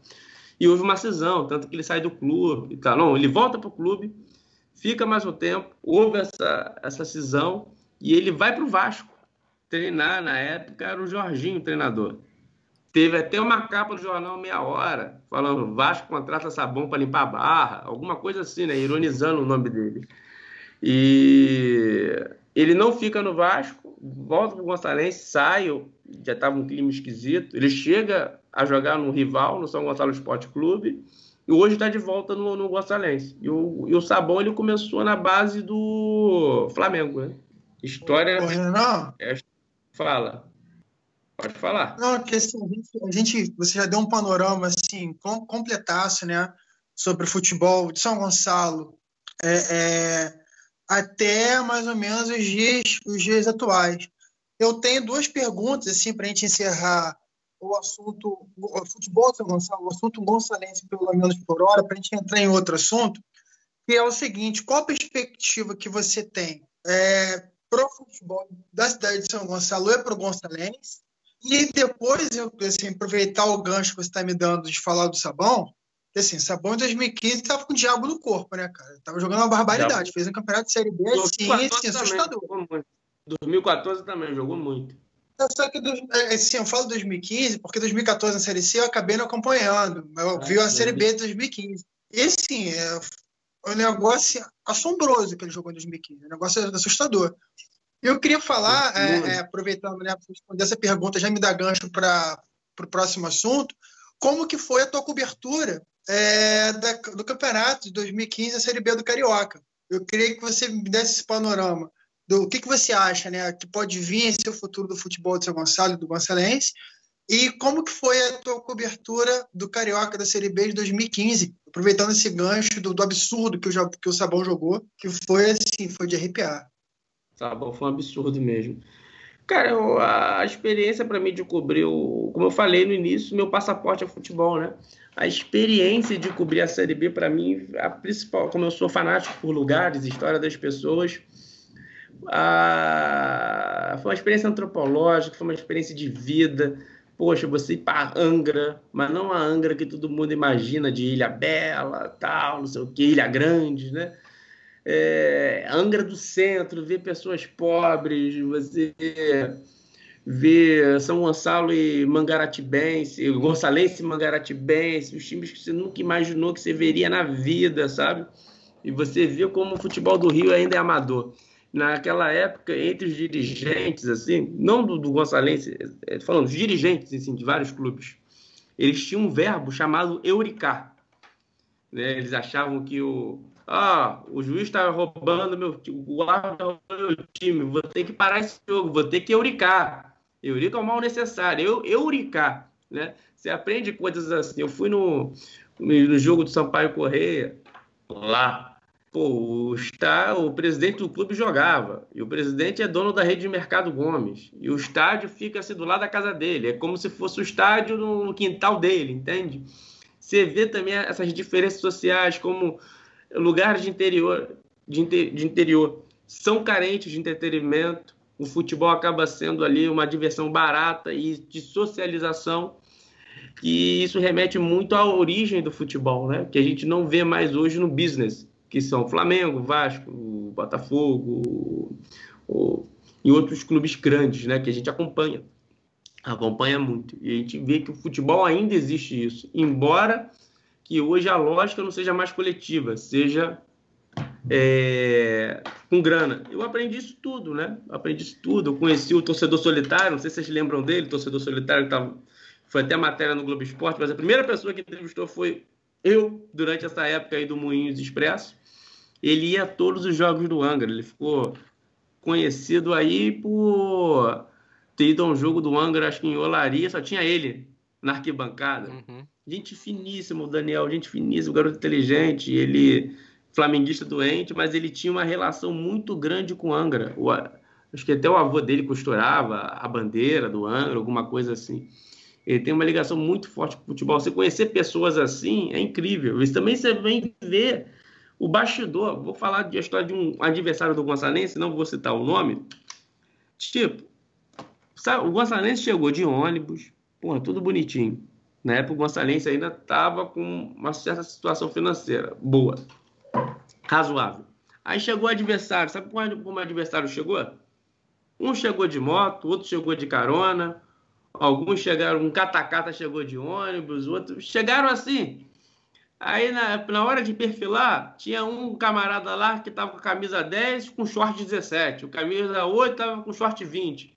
Aí lá o árbitro, viu? O árbitro, acho que foi o, quarto árbitro, falou: não, vocês não podem entrar assim. Aí os caras, má, má vontade, porra, ninguém tá pagando aqui, ainda quer que a gente troque short, porra, isso aqui é uma várzea. Aí os jogadores trocaram. Esculhambação, né? Hã? Aí Esculhambação, no... né? É, aí começou o jogo. Porra, Gonçalense esculachando esse time, esculachando. Aí os caras errando passe, assim, de 50 centímetros, nem um metro, acho que é de 50 centímetros, errando umas coisas bobas. Aí o presidente desse clube, é, fulano, fulano, toca essa bola, porra! Aí o, o jogador, na lateral, chegou no alambrado, falou pro cara, meu amigo, vai tomar naquele lugar, você não paga nem meu salário, eu erro aqui quanto eu quiser, foda Aí o, o presidente olhou para mim e falou: Pô, ele é mal educado pra cacete, né? Eu falei: Ei, eu fiquei constrangido, sabe? Você vê coisas assim, não tem preço para vir como jornalista, mas como uma pessoa que acompanha o esporte, estuda o esporte, é... o mesmo destino de São Gonçalo é o mesmo destino do futebol do Rio de Janeiro. Tá fadado ao atraso está fadado ao atraso, né? A federação ela deveria organizar mais, ajudar mais os clubes menores a se profissionalizar, até porque cada jogador ali tem, é um pai de família, cara. É um, um pai, é um pai que está lá, está é, levando sustento para casa. Eu vou contar a história de um jogador que não vou, pena que eu não posso citar o nome em on porque eu não tenho autorização, né? Cara, esse jogador ele estava desesperado ao salário atrasado. Sabe quando a pessoa não te conhece, mas desabafa com você? Ele, ela precisa desabafar com alguém, encontra um estranho e. Aí chegou conversando, e aí, repórter, quando, você, quando eu vou te ver no Globo Esporte? Falei, ah, só eles me contratarem. Eu falei, eu falei, pô, quando eu vou te ver no Flamengo? Eles só me contrataram. Começou a rir, né? Conversar, trocar ideia. Aí ele falou, pô, eu tô, tô rindo aqui, mas eu tô pensando lá em casa, cara. E tô sem botijão de gás, tô com três meses de salário atrasado. A minha esposa tá com medo de salário atrasado no hospital onde ela trabalha. Começou a contar a história, tipo assim, totalmente bizarra. Aí eu falei, cara, você tá quantos anos? Ele, pô, tô com 30. Eu falei, pô, maluco, você tem faculdade e tal, não sei o quê. Ele, cara, eu nem terminei o ensino médio, só sei jogar bola. Eu falei, cara, e aí? Você tem uma filha, é, cara, para você ver, quem tá segurando a onda lá em casa é minha esposa, ela tá com meio de salário atrasado, ela é enfermeira, e eu não sei o que fazer. Eu falei, pô, cara, investe no curso de inglês aí, faz algum, alguma coisa pra, né, porque o tempo tá passando. Ele falou, aí que tá, cara, eu só sei jogar bola. Foi a resposta dele, eu só sei jogar bola. Eu ainda acho que eu vou estourar em algum outro país aí. Já tava com 30 anos o futebol também ele é ele também tem a questão de alienação, né?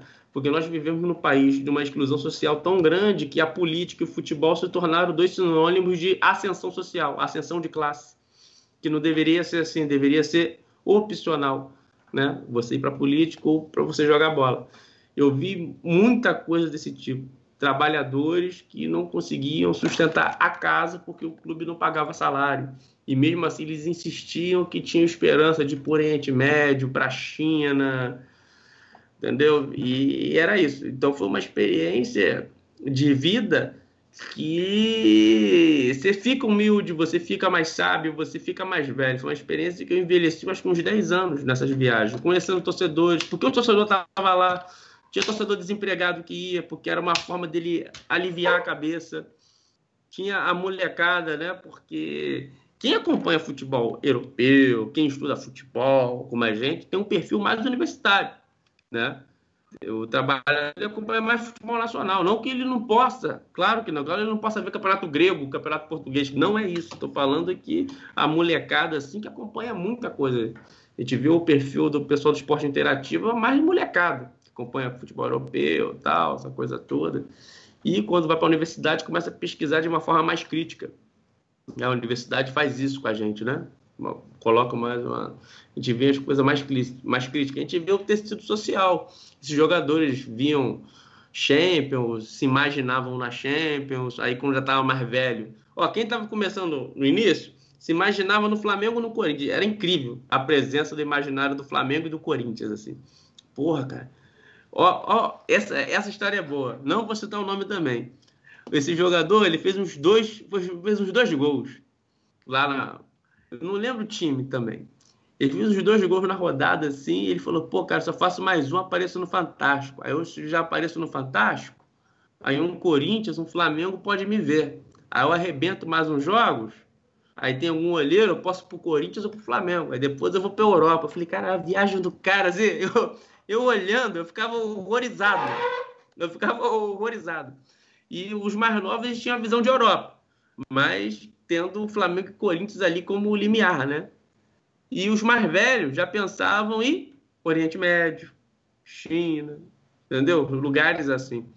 Eu lembro que eu conversei com o Nélio, ex-Flamengo, que jogou no Gonçalves, e nós conversamos sobre o passado dele no Flamengo. Ele falou: pô, cara, eu era muito novo, cometi muitos erros que eu não deveria ter cometido tal. O pai dele estava no lado. Aí ele falou que ele ainda se via jogando no exterior, mas ele tem uma cabeça boa, né? Ele tem uma cabeça boa. Que se fosse exterior, ele se via assim no Oriente Médio, sabe? Mas você vê que o cara ele tem uma cabeça boa, ele tem uma, uma, uma, uma, estrutura social legal, assim. Você vê que ele é um cara centrado. E outra, ele jogando na Série B, ele destoava. Ele destoava. A habilidade dele na Série B, Série B é mais butina, né? É mais, é mais minha linha de jogo você vê que ele destoava, ele era meio maestro, assim, o Nélio jogava, no, na Série B jogava muito, na Série A não sei se jogaria, mas na, na, Série B, meu Deus do céu, ele arrebentava. Então, te respondendo foi isso, foi uma experiência que, foi um mochilão que eu fiz pelo meu querido estado do Rio de Janeiro, né, que eu fui para vários lugares através do, futebol, do passaporte de futebol. Aprendi muito, muito, muito, como jornalista esportivo, como pessoa, e infelizmente eu não tenho, eu não tenho é, pensamentos positivos para o futuro do futebol carioca. Não tenho. Não tenho. Eu acho que o futebol carioca vai ficar cada vez mais nacional. Ou seja, Flamengo, Vasco, Fluminense, Botafogo, duelando contra São Paulo tal, e esquecendo os primos pobres. Uhum. É, eu achei muito interessante. Você falou desse papel alienante que o futebol tem também para com os atletas, né? E, e aí me surgiu uma questão aqui que é a seguinte: a, a, ao que você refere isso, né? Porque tem uma questão de geração, geracional, que você deixou claro aí, o jogador mais velho, ele já não tem a ambição de jogar no Real Madrid, mas ele ainda acha que pode jogar na Arábia Saudita, ele pode arrumar um time no, no mundo árabe, na China, né? É, no chamado mundo árabe, né?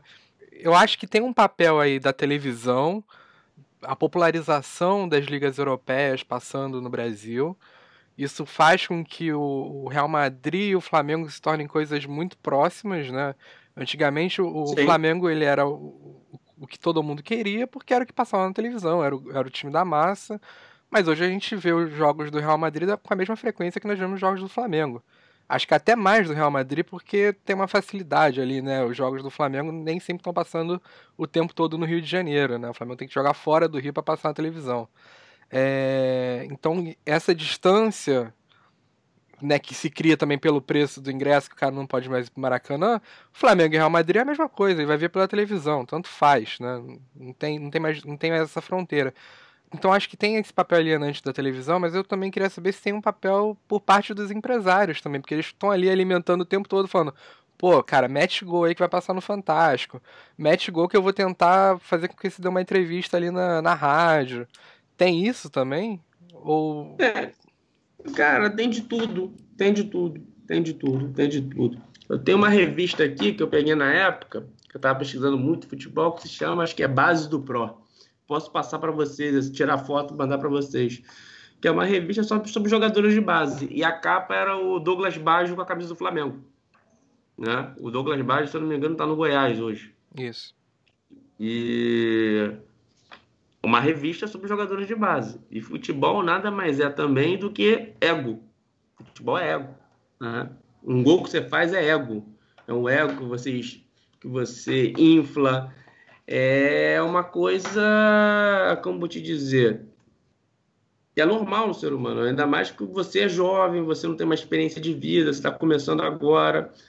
Tem empresários bons, tem empresários ruins. É assim, é normal isso. O empresário, que ele quer estimular o seu jogador para ganhar grana. Ou não é? Ele quer estimular, quer ver ele bem para ganhar grana. Agora, se ele estiver mal, ele vai virar um número. Né? Futebol é negócio. Né? E o jogador também, eu reparo, tenho para um outro lado, que ele entra com uma responsabilidade, que, assim, eu tenho que dar certo para sustentar minha família.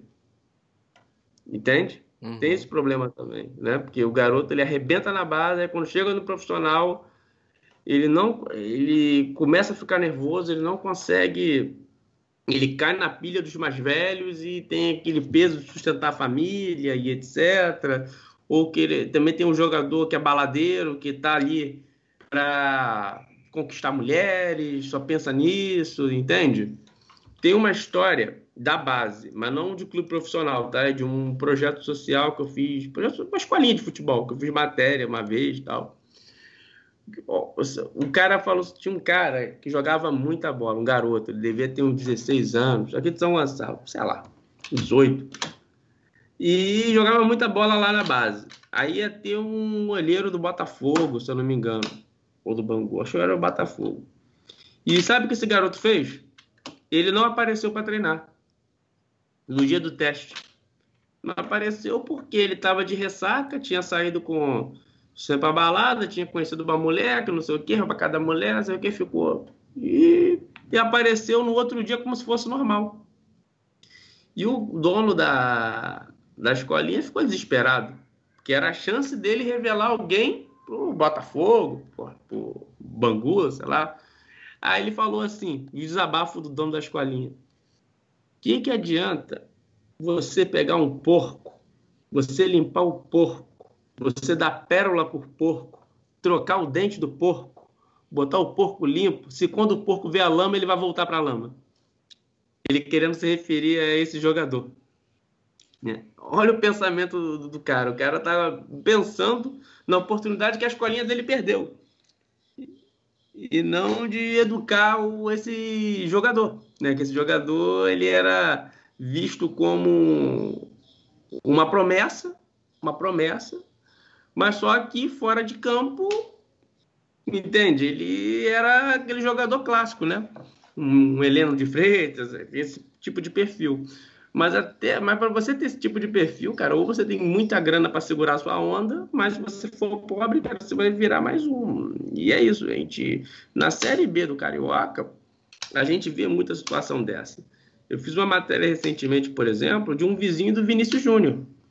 O Vinícius Júnior foi para o Real Madrid e o vizinho dele, que é um volante, está procurando um clube, até está procurando um clube para ter mais uma chance. Ele estava jogando, aí teve filho cedo, aí ele passa a sustentar o filho, tem que trabalhar num sacolão, mas ele ainda não desiste do futebol, tenta manter a forma. Para você ver, eles começaram no mesmo lugar, começaram na base, mas só que o Vinícius Júnior começou no Flamengo, ele começou na América. Aí a proporção que acontece, né? É isso, sabe? É muita desigualdade social. Eu acho que um papel do Ministério do Esporte sério é pensar em políticas públicas para esse pessoal sabe? Voltado para educação, de mudança de carreira, cara, você não deu certo, mas você é atleta, poxa, vamos tentar te inserir aqui no, numa faculdade, de um, não sei. Tinha que ter algo relacionado junto ao Ministério da Educação. A meu ver, isso é uma política nacional, nacional, nem estadual nem municipal, uma coisa nacional.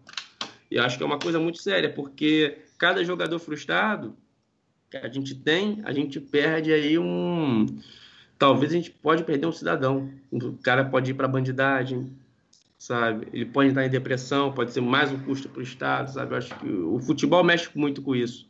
Porque a gente só vê o futebol da Série A. A gente não viu o futebol lá do B. E eu vi o futebol lá do B. O futebol lá do B é bizarro. A gente está lidando com pessoas que estão ali para ganhar um dinheiro para tentar sustentar, tentar sustentar a família, tentar sustentar a família. E geralmente esses jogadores têm muitos filhos, né? Eles têm filhos cedos também. Tem outro que eu mandei uma matéria aqui pro Felipe. São várias histórias, né? Que ele estava vendendo lanche. Ele estava vendendo lanche em porta em porta. Ele parou lá no jornal vendendo lanche, porque ele estava tentando voltar para a Europa. Ele chegou a passar na Hungria, o clube da Hungria, ele mostrou foto. Renatinho, é. Aí depois que eu fiz a matéria tal, ele não foi pela matéria, evidentemente, mas ele parou no São Gonçalo Esporte Clube. Não sei se ele está jogando hoje em dia. Ele estava vendendo lanche e montou um negócio aí de venda, acho que de chinelo, alguma coisa, uma marca assim, no, acessórios no, no Instagram. Ele tem uma cabeça boa ainda, mas nem todo mundo tem essa estrutura. Porque, pô, cara, quando você vai lá para fora, você bate, você não volta, e você volta por causa de documentação, e você se vê jogando aonde você saiu, pô, cara, isso é muito frustrante. Muito frustrante. E eu vejo que não tem nenhuma política pública, nem do governamental, nem das federações. Então, eu não posso. Eu sou. É porque o futebol está cada vez mais empresarial. O futebol está cada vez mais em entretenimento, né? Entretenimento, entretenimento, não tem mais aquela coisa do pertencimento. Uhum. É, eu acho que você deu um exemplo, acho que até é importante fazer esse adendo, né? O tal do professor da escolinha que estava querendo vender o jogador. É, é, esses clubes normalmente. Não dele, né? encaminhar, né? E nem era dele, ele queria encaminhar até para fazer um convênio. Uhum. Mas, mas o, o, a ideia normalmente é a, é a formação do, do, de um cidadão, né? Não só de um atleta.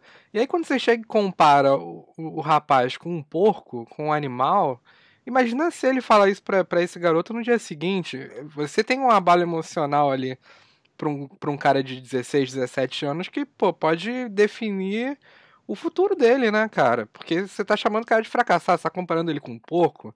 Ele era só uma mercadoria ali, entendeu? No final das contas.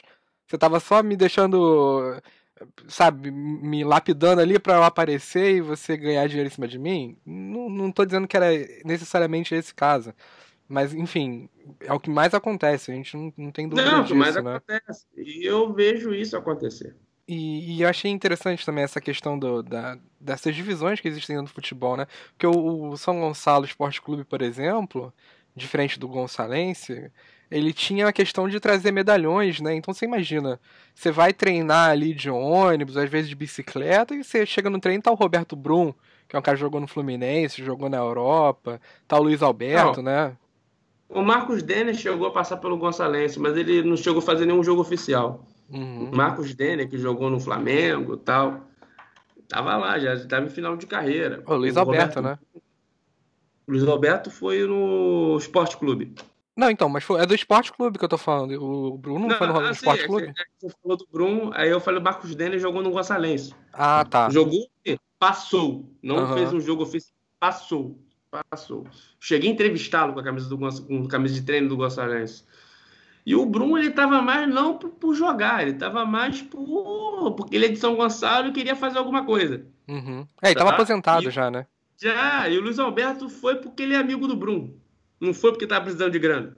Sim. Sim, mas, mas, mas o Luiz Alberto não, não chega no treino de táxi, de ônibus, entendeu? Não, claro. Ele vai chegar não, no treino claro. de carro importado e a molecada ele tá chegando é, de, de, chinelo, de bicicleta. Tinha, e ele tinha um complexo aqui, que era o LA Esportes, que tinha três, quatro campos de futsal, ainda ganhava grana com isso. Ele vendeu esse espaço há pouco tempo.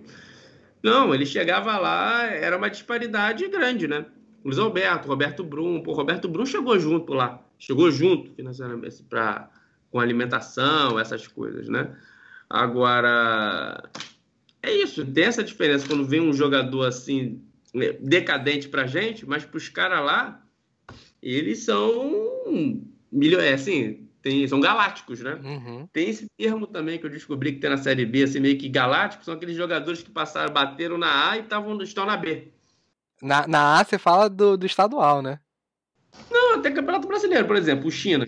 A lateral jogou no Flamengo, jogou o Carioca e jogou a, a Série A do uhum. brasileiro. Então, ele na Série B é um galáctico, pô. O Nélio, né? Essa, essa história que você está contando do Nélio, do, do Luiz Alberto, Roberto Brum, é só, só para fazer uma, uma referência. Isso me lembra muito, sabe o quê, Renan? a, aquela crônica do Sérgio Santana, na boca do túnel, que é o jogador veterano, né, o craque, jogou na seleção, jogou no Flamengo, jogou no Santos e tal. E ele vai encerrar a carreira onde? No São Cristóvão, onde ele vai, onde ele começa, né? E na crônica, o Sérgio Santana, que é um craque, era um gênio, infelizmente morreu esse ano pela Covid, uhum. ele fala assim, da, da, do jogo que ele faz o Flamengo e, e, e São Cristóvão, que o Flamengo faz 6 a 1 no São Cristóvão, mas o grande lance do jogo é o gol do São Cristóvão solitário, que sai justamente da jogada ensaiada que o craque pensou junto do treinador, né?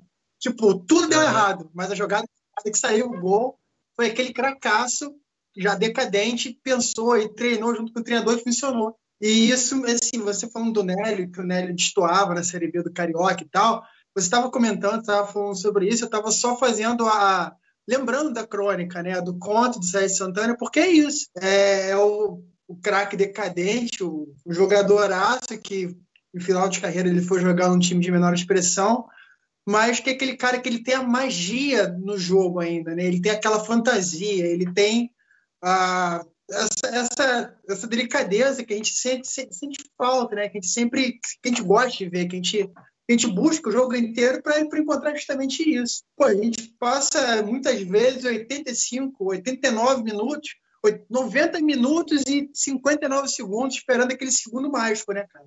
E é, é o que o Nélio oferecia. É o segundo mágico, Ele... aquele segundo que você Não, tem. O Nélio oferecia isso mesmo. O Nélio oferecia isso mesmo. O Nélio, ele tem o futebol. Ah, ele é lenta, devagar, cara, para a Série B, ele pensa ele pensa, cara, ele para a bola, toca fácil, pra Série B, gente. Pô, que Série B é porra, é rugby, né? Porrada pura, uma é, correria, é, carinho, eu gosto É aquela pausa que ele dá que o tempo ele para, né? Ele, o tempo, ele faz o tempo parar quando a bola cai no pé dele. E aquilo ali parece que. Ele, sa ele sabão jogando, ele sabão jogando juntos, pô, aqui 2015, falei, cara, meu Deus, ele sabão jogando, que inteligência. Assim, uma... Não, eu, eu, eu, puxei esse papo do conto porque você foi falando do Nélio, e assim, muita, eu, eu fico rindo, mas eu não fico rindo achando graça, eu fico rindo porque eu fico lembrando do encanto que eu sinto quando eu vejo esses jogadores, né? Porque isso me rebata, cara. Eu fico emocionado, assim. Eu, o meu tempo é. para, assim, ele vira o dia inteiro, ele demora o mês inteiro para sair da minha cabeça. É, pô, porque eu vi Pô, aí a gente vê também o que você fala, esses times assim, São Cristóvão, São Cristóvão é um time tradicional, os cadetes, né? Pô, eu fui fazer um jogo São Cristóvão e Gonçalves, só tinha uma torcedor, um torcedor do São Cristóvão que era um taxista que foi lá, que ele era torcedor do São Cristóvão mesmo. Teve outro que eu fiz de Gonçalves em Goitacás, foi um cara lá, de taxista em Campos, foi lá, ele tava com o jogador tatuado no peito. Era o pai dele que jogou no, em, no Goitacás, tatuado no peito. Infelizmente. Ah, eu gente, Infelizmente, a gente não vai, eu acho que a gente não vai ver essas histórias nesses clubes assim, como o Gonçalves, esses clubes mais empre, empresas, né? Não sei se a gente vai ver essas histórias, uhum. até porque o São Cristóvão pô, jogou com o Flamengo, jogou contra o Vasco, o Bangu, o Goitacás também, né? E hoje está mais difícil. Com essa questão da seletiva, então, piorou muito a situação dos clubes. Piorou muito. Piorou Não, muito. Isso é complicada, né? Mas ele leu um regulamento do Carioca para saber o que é difícil de verdade de entender, né? O regulamento do Carioca não faz sentido nem de cabeça para baixo. Mas enfim. Não. É isso, mas esse negócio do minuto mágico é isso, cara. Quando você vê um minuto mágico na Série B, porra, é um prazer, né? Porque você vê tanta truculência, mas quando você vê um minuto mágico assim, é incrível. O Nélio, ele jogava muita bola na Série B. Lento, mas jogava muita bola. Tem muita gente que talvez nem, nem saiba, mas o Nélio era uma grande promessa, né, do Flamengo, que acabou não, não, não vingando, né? Chegou a ser chamado de novo Zico. Sim, cara, eu acho que o Nélio vingou, porque eu lembro que o Nélio jogou numa barbaridade, eu não acho que ele não teve um, um auge tão longevo. Foram dois Nélios, né? É, tá falando Acho que você tá confundindo. Nélio Loiro.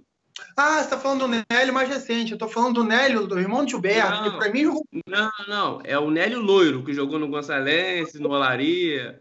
Pô, esse time do Olaria tinha ele e o China. Eles eram principais, porque os dois são ex-Flamengo. Não é Cara, verdade, quando é você, é Quando você é ex-Flamengo, ex-Vasco, ex-Fluminense, ex-Corinthians, ex-Grêmio, e vai para um ex-internacional e vai para uma Série B, porra, você já chega com status de titular, cara. Uhum. Já chega com status Ô, Renan, eu, eu acho que você deve ter curtido muito o Nélio jogando no Gonçalense. É, eu cheguei a ver o Nélio jogando pelo Gonçalense, mas o jogador que eu gostava mesmo era o Sabão e o Amendoim no Gonçalense. Agora. William Amendoim, ex-Flamengo, ex-Flamengo, uhum. jogou em 2010 no time profissional. Agora, o, o, o Campos Atlético Associação, o Roxinho, quando subiu para a primeira divisão, ele trouxe o Nélio. Isso foi em 2017, ele jogou a seletiva pelo Campos. E assim, foi um horror ver o Nélio jogando pelo Campos. Porque era tudo isso que eu estava falando, né? Ele estava jogando com dois pesos em cada uma das pernas, sabe? Era horrível. Era horrível ver o Nélio jogar. Com todo respeito ao Nélio, se ele estiver ouvindo. Deve ser muita gente boa, mas. Meu Deus do céu, como era difícil ver o Nélio jogar naquele time do Campos. E assim, era a primeira divisão, mas era seletiva, né? Tava jogando contra o Tigres, tava jogando contra o Nova Iguaçu, dava pra. Ah, no Campos eu não vi ele jogando, né? Não vi. Mas no Gonçalves, a época que ele passou, no Olaria, inclusive, que era um time fraquíssimo da época, porra, ele era o destaque do Olaria. Uhum. Que ele pensa o jogo, né? No Gonçalves ele jogou muito a bola, né? Guardadas as devidas proporções ali, claro. né, com o time. Não, eu não tô e, duvidando eu, de você, não. É, o trio era ele, o William Amendoim e o Sabão. E o William Amendoim ainda tinha um irmão que estava no elenco, que era novinho, da, era do Sub-20, que ele chamava de Paçoquinha. Ô, Renan, é, assim, eu não sei, eu não sei até que ponto o Tadashi ele tem outras curiosidades para tirar, mas eu tenho uma aqui porque a gente ao longo do tempo, né, do papo, a gente falou de porra, coisa pra caramba. A gente falou de, do Renan geógrafo, a gente falou do Renan jornalista, a gente falou do início do futebol em São Gonçalo, da história do futebol em São Gonçalo, pelo menos de forma breve, assim, para contextualizar breve, o nosso papo. Bem breve. A gente, né, tem muito mais coisa para falar, mas é Sim. porque é para o tempo também é curto, né? Mas assim, a gente conseguiu, acho que a gente conseguiu, de forma honesta, dar um bom panorama para a rapaziada, pelo menos, estimular quem tiver curiosidade, estimular a conhecer mais. Eu queria que você falasse um pouco, para poder a gente fechar. É, dos teus canais do YouTube, porque assim, você falou da, da, dos trabalhos acadêmicos e falou que as tuas reportagens, as tuas matérias te impulsionou a trabalhar no jornal, então eu queria que você desse um panorama breve dos teus canais no YouTube, né? Referenciar se quem tiver curiosidade de te procurar. O Somos Moinhos de Vento está ativo de novo, que é o canal no YouTube. Somos, Somos Moinhos de Vento, tem curta-metragem, animação, estamos produzindo agora. Já lançamos dois capítulos de um desenho animado no canal lá, Os Cães da Praça. Temos Cães da Praça, mas com, com um roteiro bem político, assim, bem ironizando, assim, mas de uma forma lúdica. Mas é meio Simpson, né? Que é, é lúdico, visualmente, mas o roteiro é denso, né? Tem um... A gente quer passar uma mensagem, meio, revoluções do... meio revolução dos bichos. E tem o canal Aerolivros Brasil, que é a minha marca, né? De... Eu virei livreiro, comecei a vender livro, vi que é um, é um negócio que eu quero investir, não por ser muito lucrativo. Dá um lucro? Deu. Eu paguei meu curso de comissário à vista. Mas pelas pessoas que você conhece no meio do caminho né? Eu estou vendendo para leitores, não estou vendendo para qualquer um, estou vendendo para leitores, leitores. Aí a pessoa conversa com você sobre isso e eu tiro uma, uma parte módica de cada livro que eu vendo. Se eu vendo lá, um livro por 20 reais, ali 5 reais, eu vou tirar, vou jogar num fundo aqui, vou esquecer. Por que eu faço isso?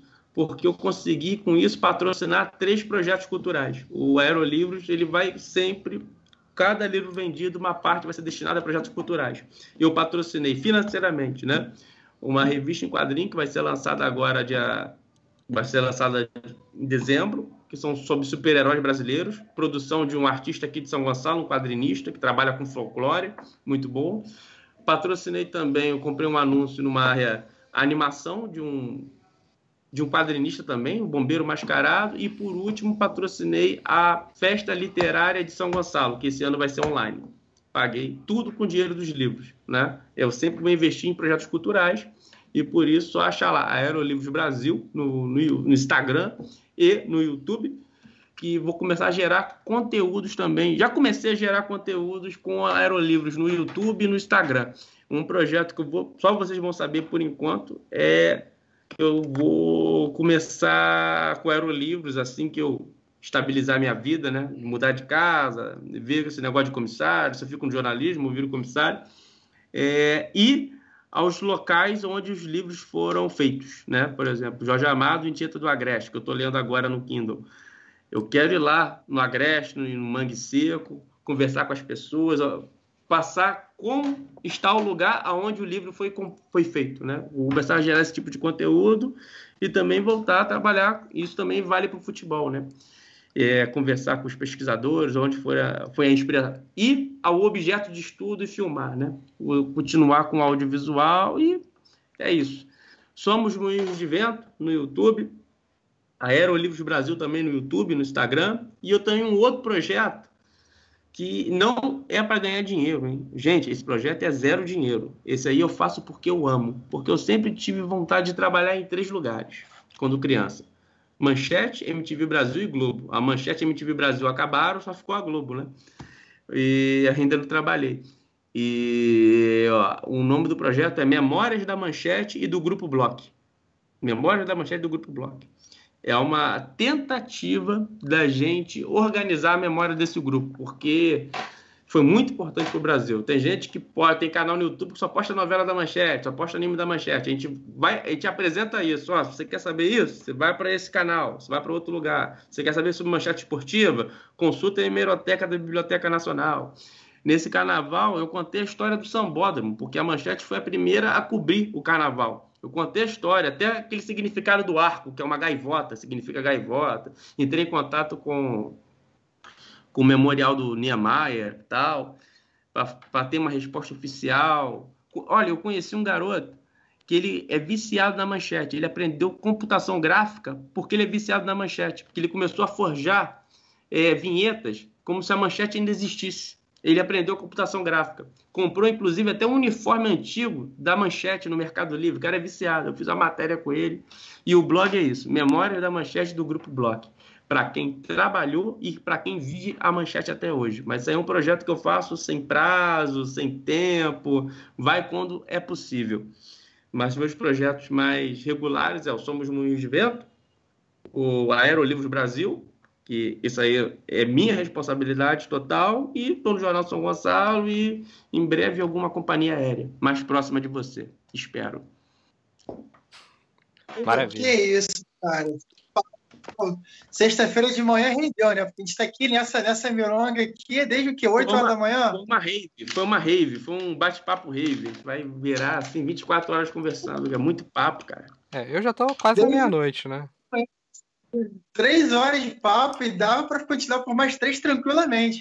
Ah. Tranquilamente. Bola no fundo, dribou mané, bola na rede, gol do Pelé, bola no fundo, dribou mané bola na rede, gol do Pelé, bola no fundo, dribou mané, bola na rede, gol do Pelé, bola no fundo, dribou mané, bola na rede, gol do Pelé.